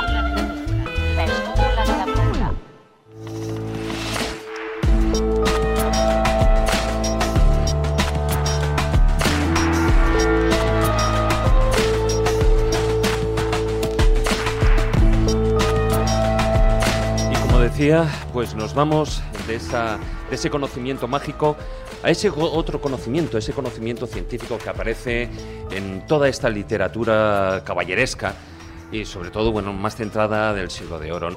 Muy buenas noches, Carmen Fernández. Buenas noches. Hemos hecho ya un anticipo hablando de esa astrología, pero en estos libros también aparece constancia de esos otros conocimientos que se tenían en la época, tanto matemáticos como, por supuesto, también médicos y, esa otra parte tan peliaguda que es la alquimia. Sí, sería el conocimiento que ahora decimos científico, aunque yo quería matizar que no es la ciencia institucionalizada moderna que tenemos ahora. Era lo, lo que ahora nosotros llamamos ciencia, en aquel momento era diferente. Eh, sí lo hemos mencionado y tú lo has dicho. Yo quería hacer un poco el matiz ese. Hay muchos astrónomos que se quejan de no poder usar la palabra astrología, porque en las, biología, fisiología, zoología, esa era la terminología adecuada, pero de alguna manera la astrología se fue hacia el uso de la predicción, ¿no? basándote en los astros y se quedó la astronomía para la otra parte, entre comillas, más ortodoxa. Pero yo no, iba a empezar por ahí, eh, quería empezar por una frase que además viene en el Quijote y me venía muy a cuento para esos mensajes telegráficos, porque como siempre vamos mal de tiempo, los voy a hacer así. Eh, sobre la ciencia o el conocimiento científico que hay en el Quijote, porque en, en uno de los diálogos, y no lo voy a leer entero, por supuesto, eh, está Don Quijote dialogando con el caballero del verde Gabán y este le dice, paréceme que vuesa merced ha cursado las escuelas. ¿Qué ciencias ha oído? Y le responde Don Quijote, la de la caballería andante. El otro se debe quedar así un poco pillado. Le dice, mm, no sé qué ciencia sea esa. Y hasta ahora no ha llegado a mi noticia. Y entonces él le, le da el compendio y le dice, es una ciencia que encierra en sí todas. ¿Vale? No lo voy a leer, pero dice, y yo no me voy a meter en esas, la jurisprudencia, la teología, eran saberes que un caballero tenía que conocer. Pero también debía ser médico para saber cómo curarse y tratarse las lesiones. O también debía ser astrólogo, con ese uso que antes decía de la astrología o astronomía, para poder orientarse con los astros o saber eh, en qué clima del mundo se halla. Entonces, ese compendio aparece ahí. Obviamente, Cervantes va a volcar en el libro los conocimientos científicos, decías tú, del siglo de oro de su época, lo que él conocía, y van saliendo eh, a pinceladas. Entonces, dentro de esto, yo no me meto con la parte más de la astrología, aunque él sí trata de ella y critica, de hecho, el abuso que se hacía de esas predicciones ¿no? o de los horóscopos. Pero después hay esas referencias, como decía, astronómicas, a, orientarse, por ejemplo, en alguna escena eh, usando la, osa menor. Hay referencias poéticas, eh, por ejemplo, que le que nombra a Dulcinea y la llama la luminaria de las tres caras, que aquí mm, nos podemos quedar tres, pero si sabemos que la luna tiene cuatro fases, ¿por qué dice tres? Claro, la luna nueva no se ve. Y la luna, obviamente, en aquella época, ya no, en el siglo XVI, sino que es que la luna desde la época de Babilonia ya era usada para orientarse, las fases ya se conocían y con eso se, orientaban. Eh, es curioso, por ejemplo, que aunque Copérnico había nacido cuatro años, si no me equivoco, antes que Cervantes, no hay ninguna mención al libro, perdón, que había publicado el, libro. Eh, cuatro años del nacimiento de Cervantes, no menciona en ningún momento las teorías copernicanas. Aparecen menciones a Ptolomeo, pero no por la cosmografía, sino más por la parte geográfica, en algún momento para hablando del arte de navegar o de orientarse con la cartografía. Hace menciones, eso sí, a cometas y a estrellas fugaces, que ahí estaría un poco en conflicto con el conocimiento en aquella época aristotélico de la inmutabilidad de los astros, que no podían variar, que en aquella esfera estaban fijos. Pero claro, tenemos las estrellas fugaces, que cambian. A la alquimia y a la química que decíamos antes, sí, aparece mencionada, aparecen más bien mencionadas diferentes sustancias que tenían aplicación ya no tanto solo alquímica, sino en medicina, como el vermellón, por ejemplo, que se usaba para hacer ungüentos o el azufre, que yo creo que en algún programa hemos hablado también del uso de estos compuestos como, como medicamentos. En cuanto a la medicina, no nos vamos a meter en lo de la locura, como bien decía Manuel, no estaba loco, era un idealista, aunque a lo largo de los siglos y adaptándose a las teorías, entre comillas, psicológicas, porque no se puede hablar de psicología estrictamente en el siglo XVIII, han ido intentando hacer estudios de cuáles serían las patologías de, locura del Quijote, pero ahí no nos metemos, pero sí en lo que decía antes, Reverte Coma dice que hay mencionadas 136 lesiones a lo largo de todo el libro. Era un poco patoso, yo creo, Don Quijote y Sancho Panza estaban todo el rato a traumatismo para adelante y para atrás. Bueno, es que el Quijote era el pupas. Era el pupas, totalmente. Pues eh, en biología es muy curioso porque de lo que habla es de animales míticos o, trastocando un poco ¿no? las creencias que ahora sabemos verdaderas, como que habla de los castores que se castraban a sí mismos para sobrevivir, que no es cierto obviamente, o habla del basilisco que no existe, que como bien sabemos, o hacía un poco lo que decías tú antes de asociar en la magia natural, el, pues va asociando, por ejemplo, comportamientos o virtudes que los hombres habríamos aprendido de los animales, ¿no? Pues eh, de los perros el vómito y el agradecimiento, a mí que esto me lo explique alguien, de las grullas la vigilancia, de las hormigas la providencia, aprovisionarte de, la comida. De los elefantes, la honestidad, no sé por qué. Y la lealtad del caballo, esto sí que puede tener más, eh, más lógica. Después, en cuanto, por ejemplo, a la tecnología, sí aparecen menciones a desarrollos arquitectónicos o a diseños de instrumentos agrícolas o a los molinos de viento. Habla de relojes, de otros mecanismos, Pero sí que aquí hacemos un guiño, y además a Juanelo Turriano, por ejemplo, aparece una cabeza parlante en uno de los capítulos que podría estar a lo mejor relacionada con, con él, o al homenaje que él hace a algo que ya mencionamos antes, que es a la imprenta. Porque cuando está en, Barcelona, precisamente, me parece que es, pues visita una imprenta. Claro, sin la imprenta, el Quijote creo que no hubiera llegado lo lejos que, que llegó y ahí está el homenaje de Cervantes. Y ya un poco para acabar, que nos vamos quedando sin tiempo, no quería dejar las matemáticas que tú has nombrado antes. No hay muchas citas a las matemáticas, aunque él en ese párrafo que os decía antes y que no, leí entero, sí menciona que las necesitas, obviamente, para saber cómo pagar y defenderte, aparecen unidades monetarias y de medida, y aparece una ecuación, la única que aparece mencionada en, en todo el libro, justamente asociándola a, a esa idea de que hay demostraciones matemáticas que no se pueden negar y que son demostrables y justamente ahí se equivoca, porque pone una de las que sabemos que tienen que ser así por intuición, pero que no se pueden demostrar, que sería que si a dos partes iguales le quitas partes iguales, lo que te queda sigue siendo igual. Pero eso lo sabemos por intuición, pero no por demostración matemática. Una pregunta, Carmen. Eh, estamos hablando de esa magia, ¿no? Eh, Muy relacionada con la ciencia. ¿Tú crees que el mago de entonces, estamos hablando del siglo XVI, podría ser un primer científico en el sentido que sabía mucho de medicina y sabía mucho de astrología? Seguro. Seguro. Una ¿Podrías cosa- como científico, entonces. Eh, no en el- como decía antes, no en el sentido científico de la ciencia moderna. Una, obse- una observación. Pero sí en en un observador que aprende de lo que ve y que mirando eso es capaz de explicarlo. A mí Carmen, en defensa de Cervantes, cuando has citado lo de Copérnico, a ver, la difusión de las obras científicas de la época, bueno, precientíficas del siglo XVI, no era tan rápida como las novelas o como las obras, incluso que, habría, que hablaban de otros asuntos, como por ejemplo la geografía o las exploraciones. Fijaros, por ejemplo, que los mapas que eran secreto de Estado se difundían a una velocidad enorme cuando eran conocidos, porque se sabía que era algo importantísimo. Es verdad que el Quijote no habla de Copérnico porque Copérnico, entre otras cosas, era una obra prohibida, a pesar de que él fuera católico y polaco. Pero era una obra prohibida y citarlo ya era peligroso, aunque se conociera, que no se conocía. Y sin embargo, el Quijote estaba traducido a varios idiomas europeos muy rápidamente, porque Quijote era una novela.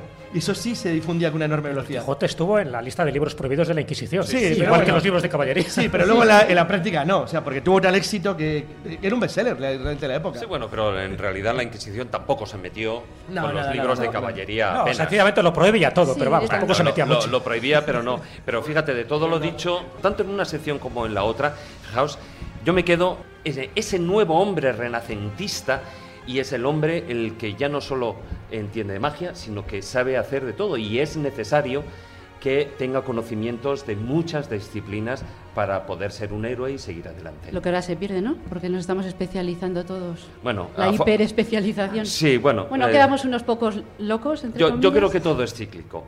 Bueno, pues muchas gracias, Carmen. Gracias a vosotros.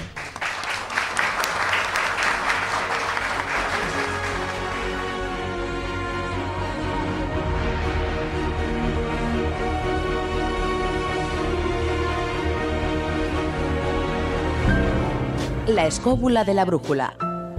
Dirige Jesús Callejo. Presenta David Sentinella.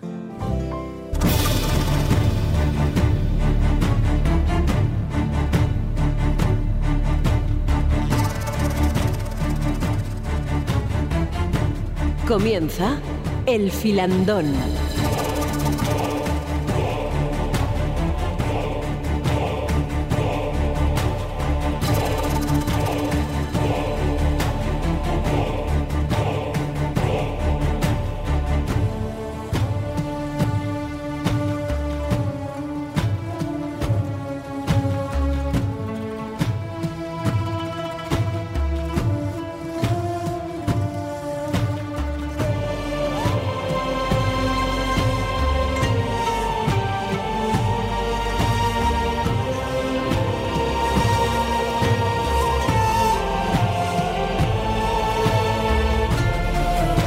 Bueno, y empezamos con el filandón, además el que no solo se, se une nuestro invitado Santiago, sino que además también eh, se suma a la mesa nuestro colaborador Miguel Salas.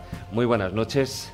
Buenas noches, ¿qué tal estáis? Porque además, bueno, pues evidentemente la filología es tu fuerte, ¿no? Bueno, la, la- la filología es mi origen, sí, ¿no? Yo soy filólogo, soy hispanista y, bueno, qui- quien... fin, todos hemos tenido que estudiar muchísimo el Quijote, ¿no? En, en la carrera. Bueno, unos más que El otros. gran ¿eh? clásico, unos más que otros, sí, los que se quedaban en la cafetería no lo estudiaban tanto. Pero también aprobaban. Pero también aprobaban, sí. bueno, de todas maneras, bueno, a mí me gustaría, aunque el filandón, por circunstancias de tiempo, pues también no va a ser todo lo extenso que, que me gustaría, pero sí que me gustaría establecer unas bases para que vayáis eh, desarrollándolo.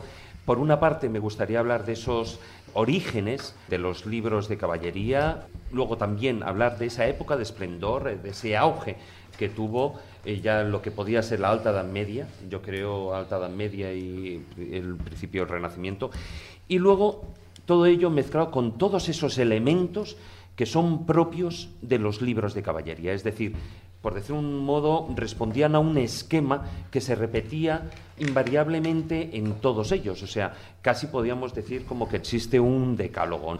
Santiago, esos orígenes de los libros de caballería, de caballerías, que es lo correcto, ¿cuáles podríamos decir que son? Hay un origen histórico. Ese origen histórico tiene su gracia y tiene su interés. Es decir, existe un Arturo histórico, existe un fundamento histórico de la existencia de alguien llamado Arturo. Bueno, está contrastado que las primeras menciones históricas a un caudillo bretón llamado Arturo son del siglo IX y las hace un monje galés llamado Nennius en la Historia Britonum. Es decir, alguien que combatía, más o menos a finales del siglo V, contra los anglosajones. A partir de ahí hay una elaboración extraordinaria que tiene unas fases bastante bien estudiadas y bastante bien establecidas, una de las cuales mm, más o menos viene a demostrar que el llamado periodo de creación del mito, mito artúrico, mito originario, viene a establecerse entre más o menos eh, el siglo XII y el siglo XIII, más o menos hasta 1230. Es decir, partiendo de Chrétien de Troyes y después de las elaboraciones anónimas atribuidas a Walter Mapp y, y a Robert de Bon, de la llamada Vulgata Artúrica, es decir, la historia de Merlín, el Lanzarote en prosa, la muerte de Arturo y la búsqueda del Grial. A partir de ahí hay muchas reelaboraciones, y no solamente inmediatas, sino sobre todo, bueno, ahí tienen los alemanes mucho que decir, es decir, hay una importante elaboración alemana también medieval. A partir de ahí se puede hablar de la gran primera sistematización del ciclo artúrico, Estamos hablando de la literatura artúrica, luego también podemos hablar de los libros de caballerías españoles. ¿no? De alguna forma se podría decir que los antecedentes de los libros de caballerías, que es verdad que sería algo genuino español, pero no nace en España, No, claro. sería más bien del ciclo, ah, por una parte artúrico, por otra parte griálico, por otra parte del amor cortés de Francia. Es decir, estaríamos hablando de un ciclo medieval, pero sin embargo, cuando los libros de caballería se empiezan a hacer y distribuir en España, ya es renacentista. Ya hemos dejado la Edad Media.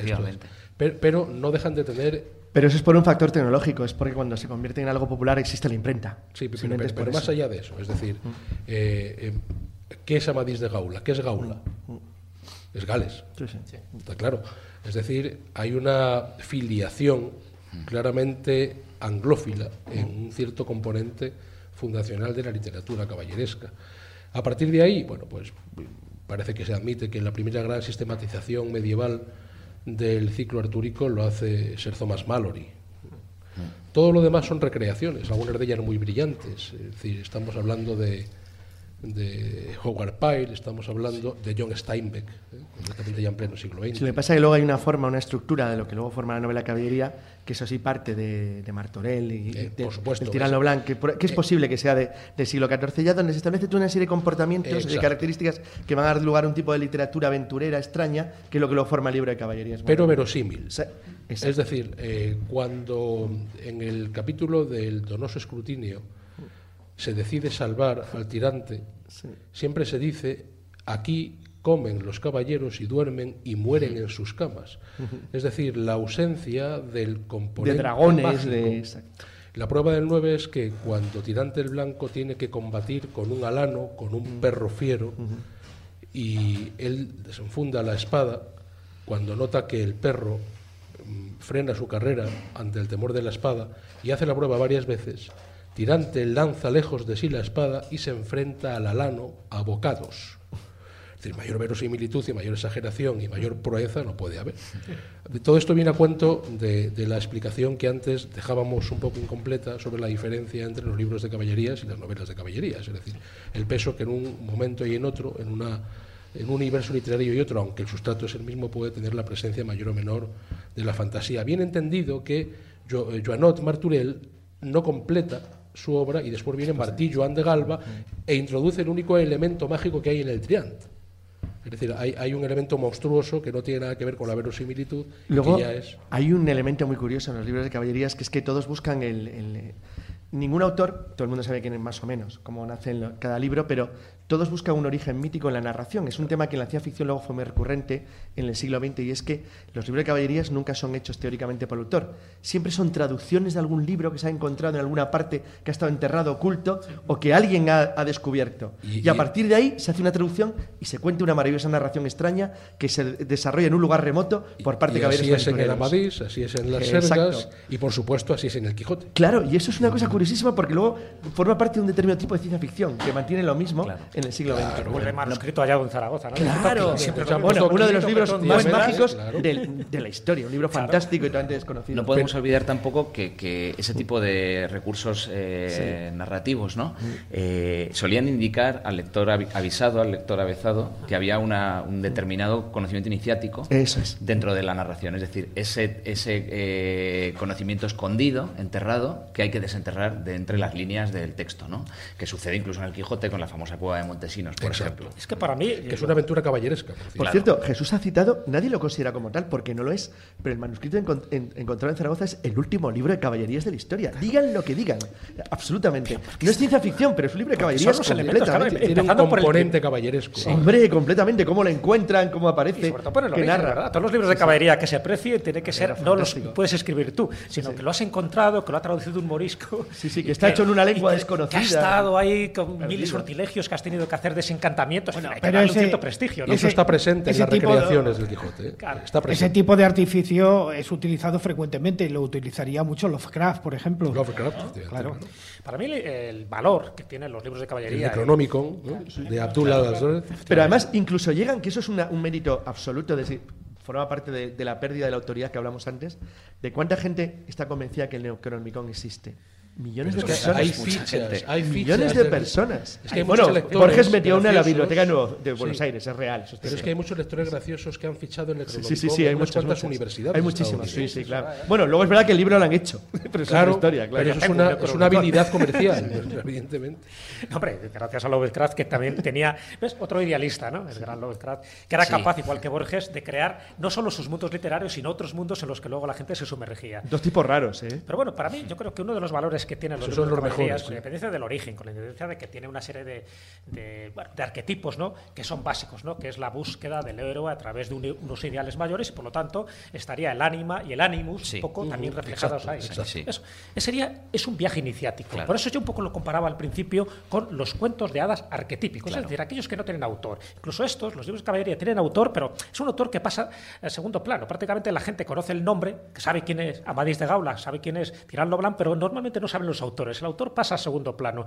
Pero es un viaje iniciático. Desde el primer momento hasta el final es la misma consecuencia que se da en los cuentos de hadas arquetípicos. Está el héroe, en este caso, ¿verdad? Que normalmente en los libros de caballería la mujer está en un segundo plano, pero es el héroe como arquetipo universal que tiene que encontrar, pues eso, los ideales, en este caso de perfección, es un camino de perfección. En fondo es lo de Santa Teresa de Jesús. No me extraña que Santa Teresa de Jesús, cuando era pequeña, le, le encantara en este libro, porque en el fondo es un camino de perfección que tiene que utilizar el héroe. Tiene que recorrer lugares exóticos tiene que luchar contra animales fantásticos, tiene que aliarse con personas afines a su causa y luego, en el fondo, ¿qué es lo que persigue? Persigue eh, auxiliar al oprimido.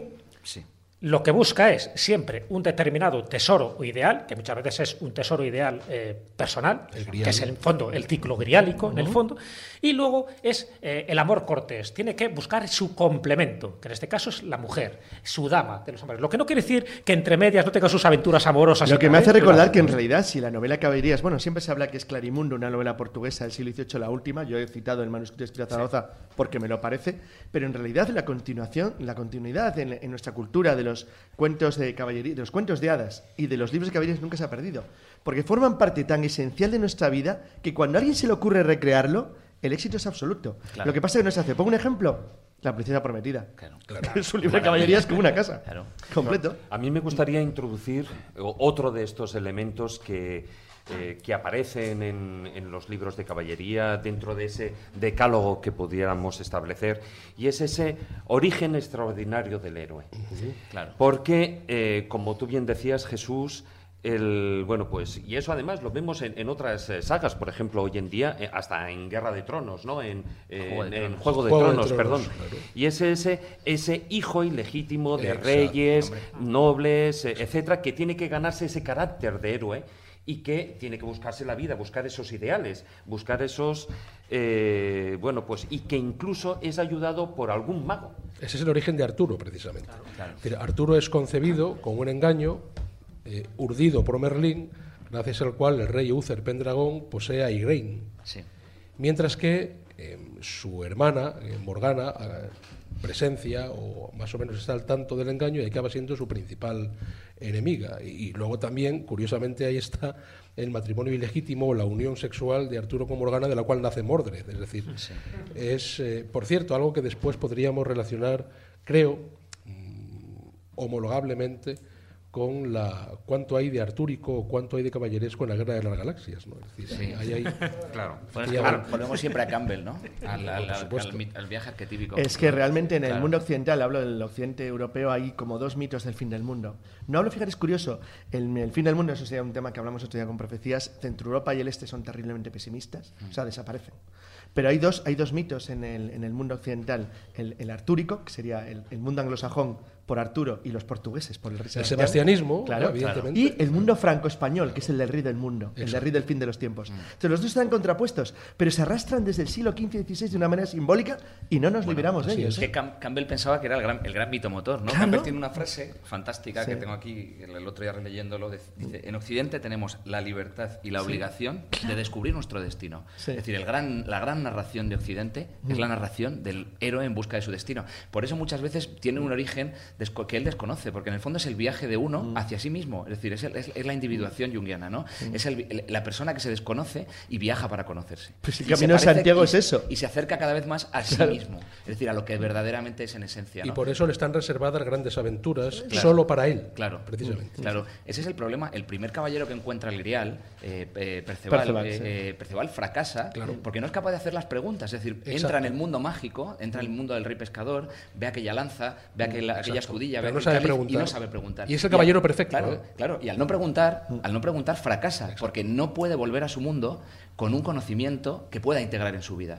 Y, el, y entonces el, el reino no, no- no reverdece. Es decir, se fracasa en, el- en el- en- en- esa búsqueda. Será luego el, el caballero puro, el caballero puro, que es. eh, ahora no, no, me- va a salir el nombre. No, el, hijo de Lanzarote. Percival. Eh, Percival es el caballero puro. Sí, pero luego, pero luego es otro el que encuentra, no es Galaz, es Galahad. Galahad. El Galahad, último es Galahad, el hijo de Lanzarote. que encuentra- Galahad es el caballero por excelencia. Claro, efectivamente. Entonces, pero ya es la segunda intentona, ese primer fracaso de no saber volver al mundo con la lección que puedes integrar a tu vida. Pero ¿no? habría sido mejor encontrar el grial. Ah, esa- Claro, es que hay una, hay una preciosa novela de Paloma Díaz Más llamado, llamada El rapto del grial, en la que se demuestra siempre por la vía de la ficción que la gran gracia del grial es no encontrarlo jamás. Claro, Claro. pero es que ese es el destino de Occidente, siempre busca. Claro. Por eso nunca encuentra y por eso nunca tiene frontera. Pero eso es lo bueno del ideal, no Claro, encontrarlo, claro, perseguirlo exacto. y no encontrarlo. Eh, es el, el tema de qué pasa cuando llegues al final. Pues bueno, vas más allá. Pero- nunca existe el final. Pero- Eso del viaje a Ítaca. Claro. es decir, lo importante Exacto. es el camino, no la meta. Pero no Es deja- el volvemos de auténtico nuevo viaje, el viaje iniciático no es cuando llegas ¿Qué al dicen final. los griegos? Los griegos, lo importante no es vivir, es navegar. Claro.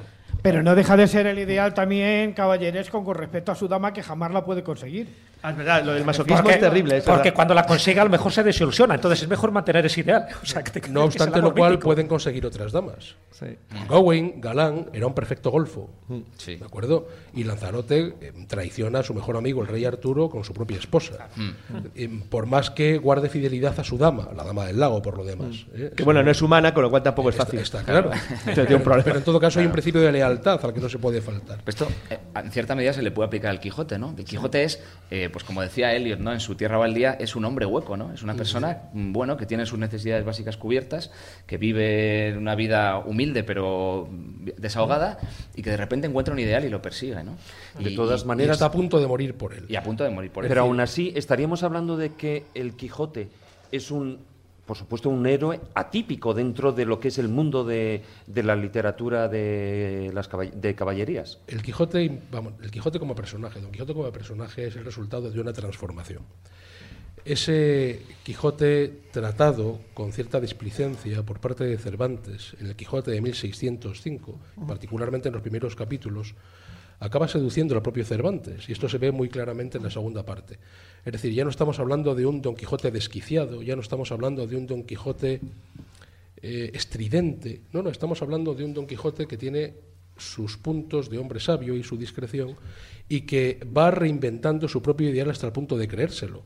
Hay un momento en que Don Quijote confiesa que el amor que siente por Dulcinea es un amor platónico, pero ese amor platónico pasa a un segundo plano cuando con la punta de la lanza del caballero de la blanca luna en medio de la frente, Don Quijote dice, aprieta, caballero, la lanza y quítame la vida porque yo jamás, es decir, yo soy el peor caballero que puede haber y jamás, o sea, Dulcinea del Toboso es la más hermosa mujer del mundo y yo el más desdichado caballero de la tierra. Porque él es consciente de que no la puede, que Aprieta, nunca la va a conseguir. que nu- pero que tampoco la va a desmentir. Es decir, está dispuesto a morir con el nombre de Dulcinea y es el nombre de un ideal.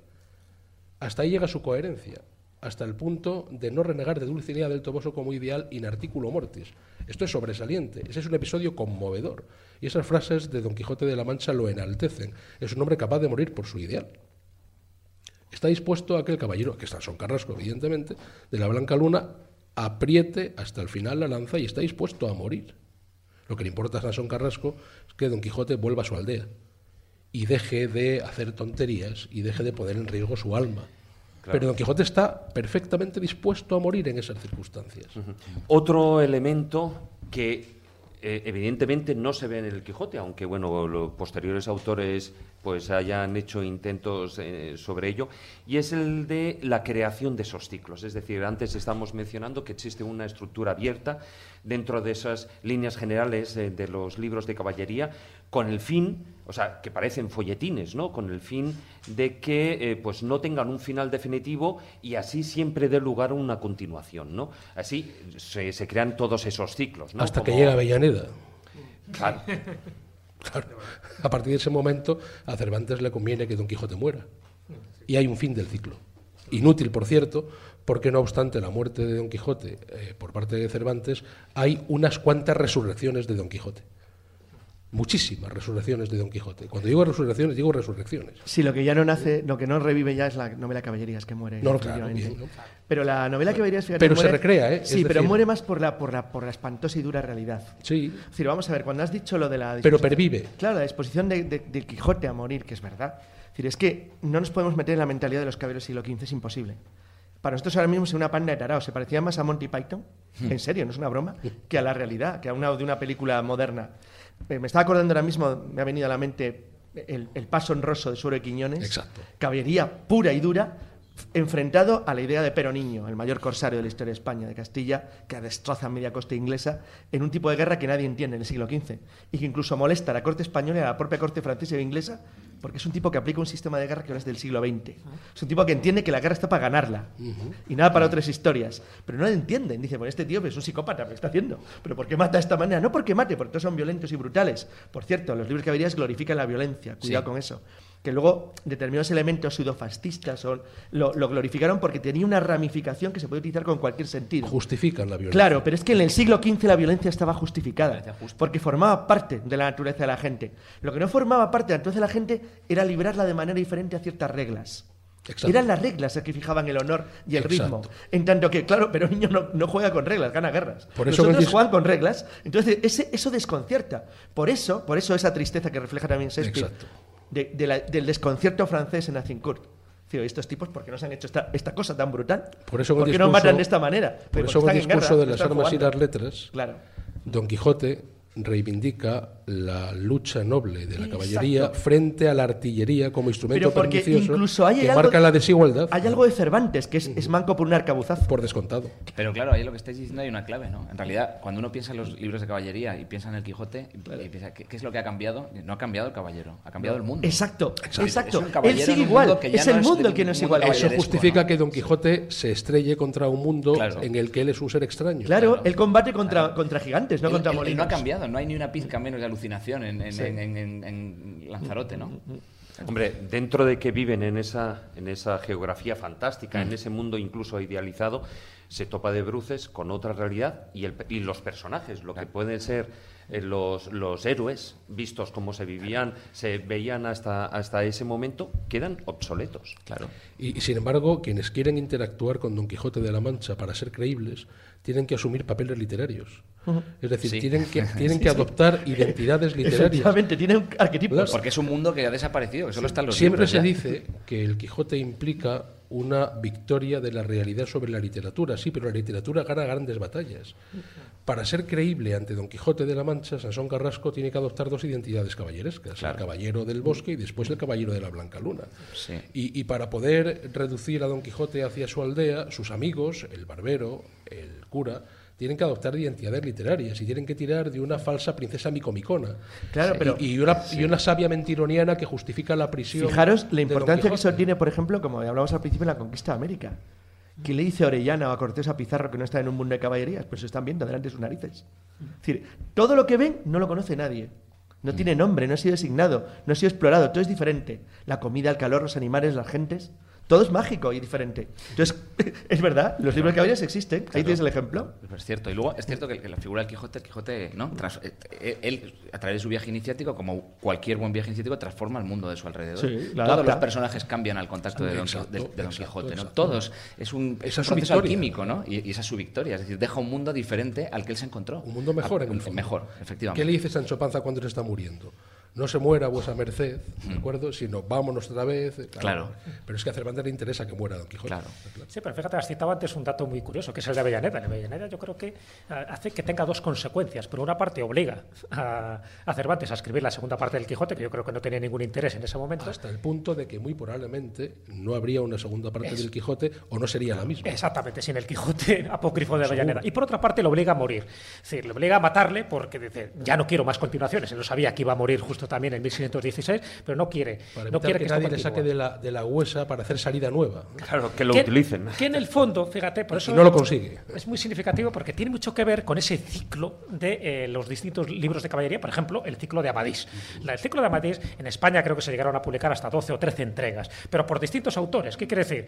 Que eh, los lectores se identifican con el protagonista hasta el punto que cuando alguno de los autores mataba a Amadís, había una especie de revolución. Pero bueno, esto es como en los cómics actuales cuando haces Spider-Man vuelve de, de cada cierto tiempo, la Marvel lo lleva a cero y vuelve a empezar de nuevo. Lo que pasó con Sherlock Claro. Holmes. Cuando Conan Doyle se lo carga, bueno, casi se lo cargan al, al propio Conan Doyle porque le, tu- le tuvo que volver a revivir. Es el O sea, sentido de las llamadas precuelas, ¿no? Es decir, Claro. justificar un Entonces, origen. eso ocurrió, o sea, con el ciclo de Amadís y con otras, en el momento que tú te cargabas al héroe, siempre había alguien que decía, no, no, no, no puede morir, porque entonces nos estamos cargando el ciclo. Y le tenías que volver a resucitar y a revivir, con miles de artificios, y por lo tanto la magia aquí funcionaba, ¿no? El, el arte de vivir, lo que. Bueno, pues eso un poco es lo que pasó con, yo creo con el Quijote. Es decir, que de alguna forma dice, bueno, vamos a matar al héroe, porque si alguien continúa la novela, quiero ser yo, no quiero que sea un tal Avellaneda, que por cierto, ya parece que se sabe quién es el que estaba detrás de todo esto, ¿no? Un tal Bueno, Jerónimo bueno, de Pasamonte. Bueno, dice. bueno, bueno. Eso dicen unos, pero hay tantísimas, también era otro tantísimas opiniones diferentes Sí, y todas válidas y homologables. Y ¿eh? todas válidas, Lo ¿verdad? que pasa es que eh, Cervantes tiene una delicadeza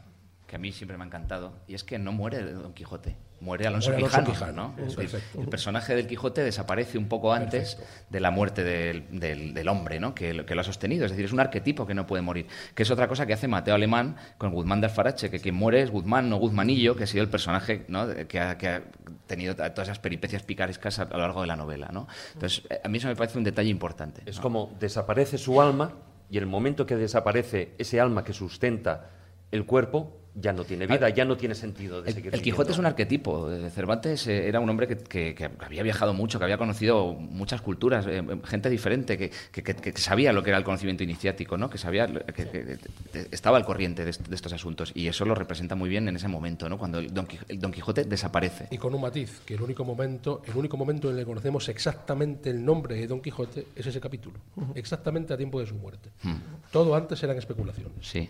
Bueno, el tiempo, como siempre digo, se nos escapa de las manos y eh, me gustaría que hicierais todos una última intervención, eh, hablando, primero contestándome una pregunta que yo creo que, que me sé la respuesta.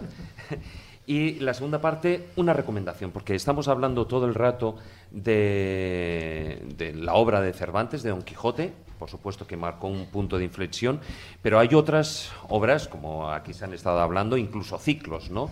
De- desde el Palmerín, el del ciclo de Amadís, etcétera, etcétera, ¿no?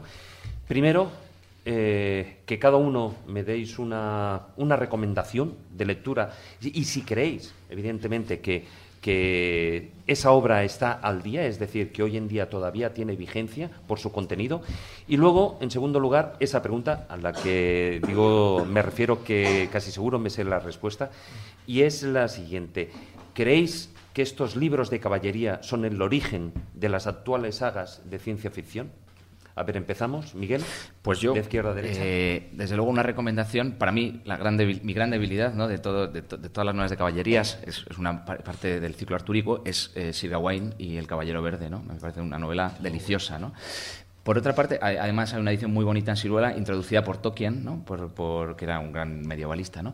Y, luego hacer una recomendación un poco al, al- al margen de estos libros de caballería. Cretien de Troyes fue eh, parte de la corte de María de Francia, que escribió unos maravillosos cuentos, los Lais de María de Francia, que no se debería perder nadie. ¿no? Están publicados también en varias ediciones y también son una auténtica maravilla. ¿no? Ese caballero cortés y demás. Eh, y por otra parte, creo que claro, que creo que la, la- la novela caballeresca está en el germen de toda la ficción europea posterior, sin duda, ¿no? Igual que igual que la Odisea y la Ilíada están en- más atrás, pero de, de la misma manera, ¿no? Son grandes eh, gr- grandes narraciones que quedan para siempre, ¿no? Y, to- y siempre basamos lo siguiente en, en aquello que ha quedado de manera permanente, ¿no? Santiago. Mi recomendación tiene que ver con una de las recreaciones, precisamente del ciclo artúrico. Recomiendo la lectura de los hechos del rey Arturo y sus nobles caballeros de John Steinbeck. ¿eh? Me parece que es una fusión bastante acertada en la que se inspira Bormann para Excalibur y que recoge la quinta esencia, bien elaborada sobre todo a partir de Thomas Mallory. Es decir, lo trascendente tiene su importancia, pero lo que importa sobre todo es la acción, el hombre de acción. El caballero andante que dice, perdonad, pero tengo muchas cosas que hacer, cosa sorprendente, no quiere entretenerse. Y en cuanto a lo segundo, no sé si podemos hablar de un origen exacto, pero sí estoy seguro de que hay una relación. Es decir, yo veo ciertos trasuntos de personajes caballerescos en ciertos personajes de la Guerra de las Galaxias. En- en contra, aunque tampoco le quito razón a Carlos cuando decía antes lo que decía, en contra de entender que hay más un trasunto caballeresco en los buenos que en los malos, yo veo más la vida de la mesa redonda, por ejemplo, en el Consejo Jedi. Y veo en, Anakin Skywalker transformado en Darth Vader, veo a Mele Agant el negro, es decir, que es un prototípico de oponente que evidentemente asume una amistad con una enemistad con respecto al protagonista. Al igual que, curiosamente, en la Guerra de la Galaxia se invierte la pelea de Mordred y Arturo, eh, siendo aquí el hijo el bueno y el padre el malo, si nos expresamos en términos mm, eh, comprensiblemente tópicos, ¿no? evidentemente. Hay una gran relación, y no- bueno, por no hablar de Tolkien, ¿no? por no hablar de cuánto de caballeresco hay en Aragorn, hijo de Arathorn, para el cual está precisamente reservado el trono de Gondor y para el cual está reservada la eh, manifestación equilibrada de un mundo ordenado. Entre otras muchas cosas que podríamos decir. Para ti, Jesús. Bueno, recomiendo dos cosas. Por una parte, en fin, estamos en el siglo XXI, un mundo audiovisual y por lo tanto las películas siempre son un referente. Bueno, pues hace, relativamente poco se ha hecho una película sobre Tirando Blanco, sobre Tirante el Blanco. Por lo tanto, recomiendo esa película. Es verdad que, en fin, se parece poco a lo que Sí, es pero la saga. primero lectura Sí. y después la película. No, no, no. Eh, La lectura no la van a hacer, o sea que eso ya lo di por hecho, por lo tanto que se vea la película. Estoy refiriendo- No, pero me refiero porque a mí me ha pasado algunas veces, ¿eh? Cuando ves la película, luego te animas a lo mejor a leer el libro. Si empezamos a recomendar el libro, te puedo asegurar que no lo van a leer, pero viendo la película, que desde Hombre, luego Una, una versión actualizada. muy- sí, es una versión actualizada, pero que en el fondo sí conserva los elementos básicos que acabamos de decir aquí, ¿no? Entonces, bueno, pues yo recomiendo porque no hay tantas, no hay tantas películas que hablen de esa parte más caballeresca, ¿no? Eh, está fuera del ciclo artúrico. Y recomendación de un libro, no voy a recomendar ningún libro de esos de caballería, entre otras cosas porque no son fáciles de conseguir, ¿eh? incluso empezando por el Caballero Cifar, que posiblemente sea uno de los antecedentes de los libros de caballería. Está en Castalia, publicado. Está en Castalia, bueno, genial. Pero normalmente no se suelen conseguir habitualmente. Bueno, pues sí voy a recomendar uno que a lo mejor sorprende, porque estamos hablando de autores franceses, de autores españoles, pero hay un gran autor inglés, contemporáneo de Cervantes, que muere en el mismo año, que es William Shakespeare, y que tiene una obra, posiblemente una de las menos conocidas, que se llama Cuento de invierno. Bueno, pues en Cuento de invierno también está reflejado estos libros de caballería con el caballero Floristán y con toda esa saga que él conocía también perfectamente. Por lo tanto, recomiendo esa obra de William Shakespeare, no demasiado conocida, pero que retoma perfectamente todos los valores caballerescos de los que estamos aquí hablando. Carlos. Bueno, en mi caso, que no voy a engañar a nadie sabiendo que he leído muchísima ciencia ficción moderna, es verdad que me voy a alejar un poco porque ya lo he citado y es un libro que, así como los libros de caballería, sigo sosteniendo que los clásicos, lo que los que habéis citado el círculo artúrico, que se aleja un poco de la clásica novela de caballerías española de la de los siglos XV y XVI, son mucho más, eh, creo, mucho más asequibles para, para, para- el lector moderno. Sigo pensando, como dice Juan Ignacio, que leerse la Medis de Gaula, bueno, le da un, sopa, un soponcio al primero que lo coja, porque eso es, es complejísimo, pero sin embargo, eh, voy a insistir en ello. Creo que el manuscrito en- encontrado en Zaragoza es un libro fabuloso de fantasía que estructura muy bien lo que sería una novela caballerías en sentido clásico, pero mucho más modernizada y con un entorno eh, más actual. Cine, que es lo que ve todo el mundo, estoy con Jesús. Cito los dos extremos. Uno ya lo he mencionado, bueno, lo acaba, lo acaba de mencionar ahora mismo, me parece una película fabulosa de fantasía, que es la versión de Borman de Excalibur, que me parece una película increíblemente buena. Y luego lo otro, que es un cuento divertidísimo moderno, en lo cual aparecen todos los mitos de las libros de caballerías. En película favorita. Que es, el, que, claro, que es, que es La Princesa Prometida, que es un libro, una película absolutamente genial, donde cuenta a la perfección lo que sería la idea de la fantasía de un mundo maravilloso y mágico, pero que tiene un elemento de realidad, pero que está totalmente actualizado. Es decir, que se puede leer como una lectura moderna de lo que sería un libro de caballerías clásico, aunque no está ambientado en ningún tiempo ni en ninguna parte. Y Maese. Yo me voy a salir un poquito de este carril y me voy a ir a los aspectos iniciáticos de los libros de caballerías. Y en ese sentido, debo recomendar la primera parte del Conde de Montecristo hasta que se escapa de la isla de If, que me parece el, el- el símbolo realmente de lo que es el- el- la aventura iniciática auténtica del caballero llevado a otro entorno. Y ¿no? la mejor novela del mundo, probablemente. Bueno, pues dejamos aquí el, el filandón. Evidentemente el tema da para muchísimo, muchísimo más, pero no tenemos tiempo. Santiago López Navía, muchas gracias por haber estado con nosotros aquí en el programa en vivo en la escóbula de la brújula. Ha sido un placer, muchas gracias. El placer ha sido nuestro. Y a vosotros os despido después porque todavía faltan esas historias bífidas y que además tienen su enjundia, claro que sí.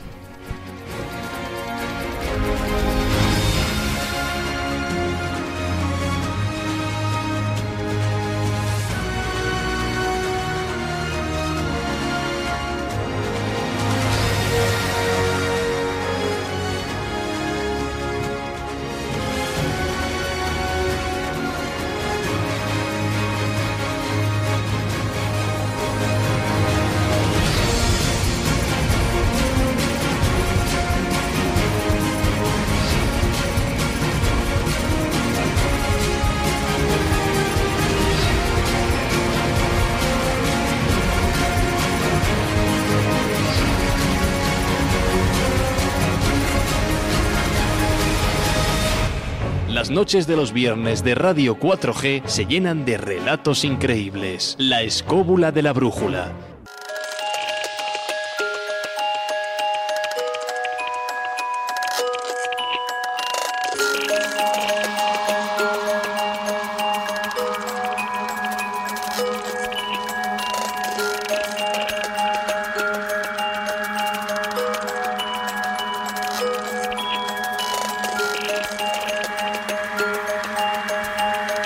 Como decía, eh, nos queda esa historia bífida, todavía está calentita, como quien dice, recién escrita por nuestro compañero, por Miguel Salas, a la que titulas Grial. Sí, se llama Grial, yo creo que por razones evidentes, ¿no?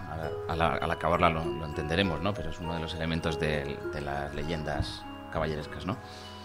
Bueno, pues vamos a escucharla. Perfecto.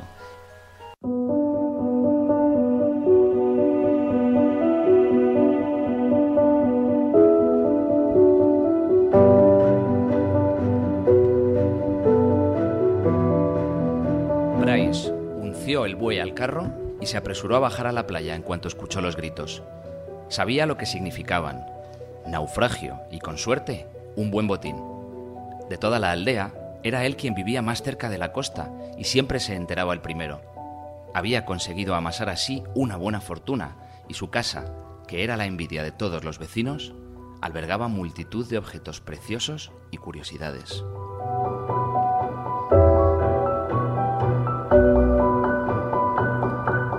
Cuando llegó, aún se oían gemidos. Esperó a que todo hubiera terminado y solo se escuchara el batir de las olas.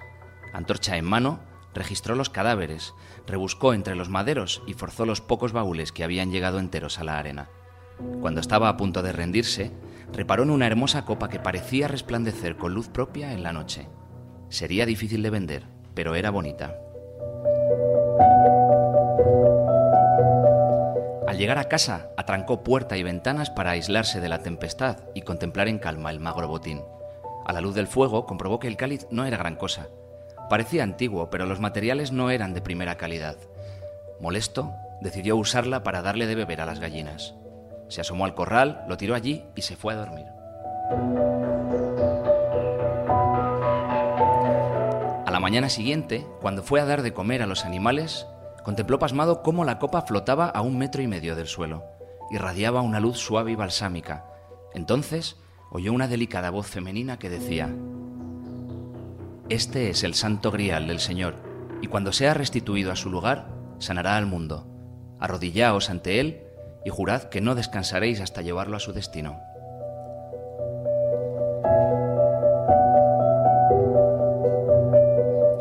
Bryce frunció el ceño y escupió. Tomó un martillo y un clavo de herrar, bajó la copa hasta el suelo y la clavó en él de tres golpetazos.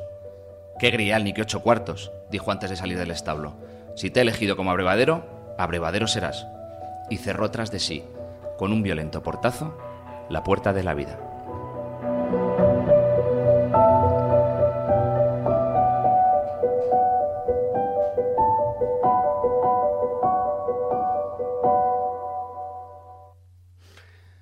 Vaya, vaya, a mí me ha encantado.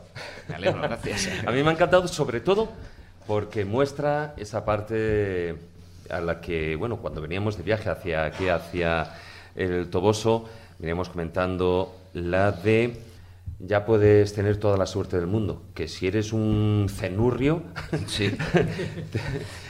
Claro, efectivamente, ¿no? Eh, eh, la llamada a- a- está, está en la vida de todos, ¿no? Uno tiene que saber escucharla y atreverse a seguirla. ¿eh? Pasa en los relatos de caballerías, le pasa a Lancelot, ¿no? Él ve este grupo de caballeros en el bosque y decide seguirlo y empieza la aventura. Si uno se cierra, la- su vida se vacía de sentido y se convierte pues, en una sombra de sí mismo, ¿no? Bueno, pues muchas gracias, Miguel, por este relato. La escóbula de la brújula.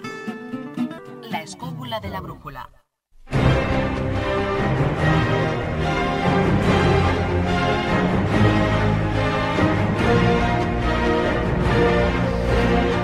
Bueno, pues hasta aquí ha durado el tema, aunque las historias de caballería durarán, yo creo que eternamente, Jesús. Son inmortales, como la vida. Yo creo que, y lo estaba comentando antes con Santiago, el hacer un programa con esta temática ya de por sí indica de que tenemos el valor de afrontar algo que muchos no lo harían. Yo creo que esa es la clave. La vida es una aventura y lo importante no es la meta, es el camino, el día a día y, como bien decía Miguel, no convertirnos en una sombra de nosotros mismos. Un abrazo, Jesús. Nos vemos la próxima semana. Carlos, muy buenas noches. Pues muy buenas noches a todos y ya sabéis, a continuar. A continuar, ¿no? Muy buenas noches, Maese. Aquí renqueando.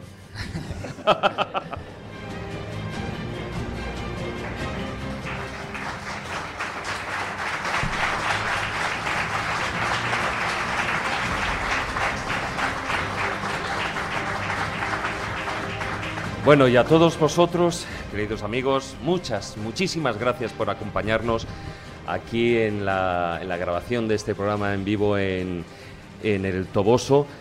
Os recomendamos, como hacemos siempre, que visitéis nuestra página web en lascóbula.com y por supuesto, pues nos mantenemos en contacto en vivo, en directo y lo que son las nuevas tecnologías, las redes sociales en Facebook, en la página oficial, la escóbula de la brújula y en Twitter nuestro perfil arroba escobuleros. Buenas noches. Como digo siempre, tratad de ser felices e ilustrados. Hasta la próxima semana, amigos.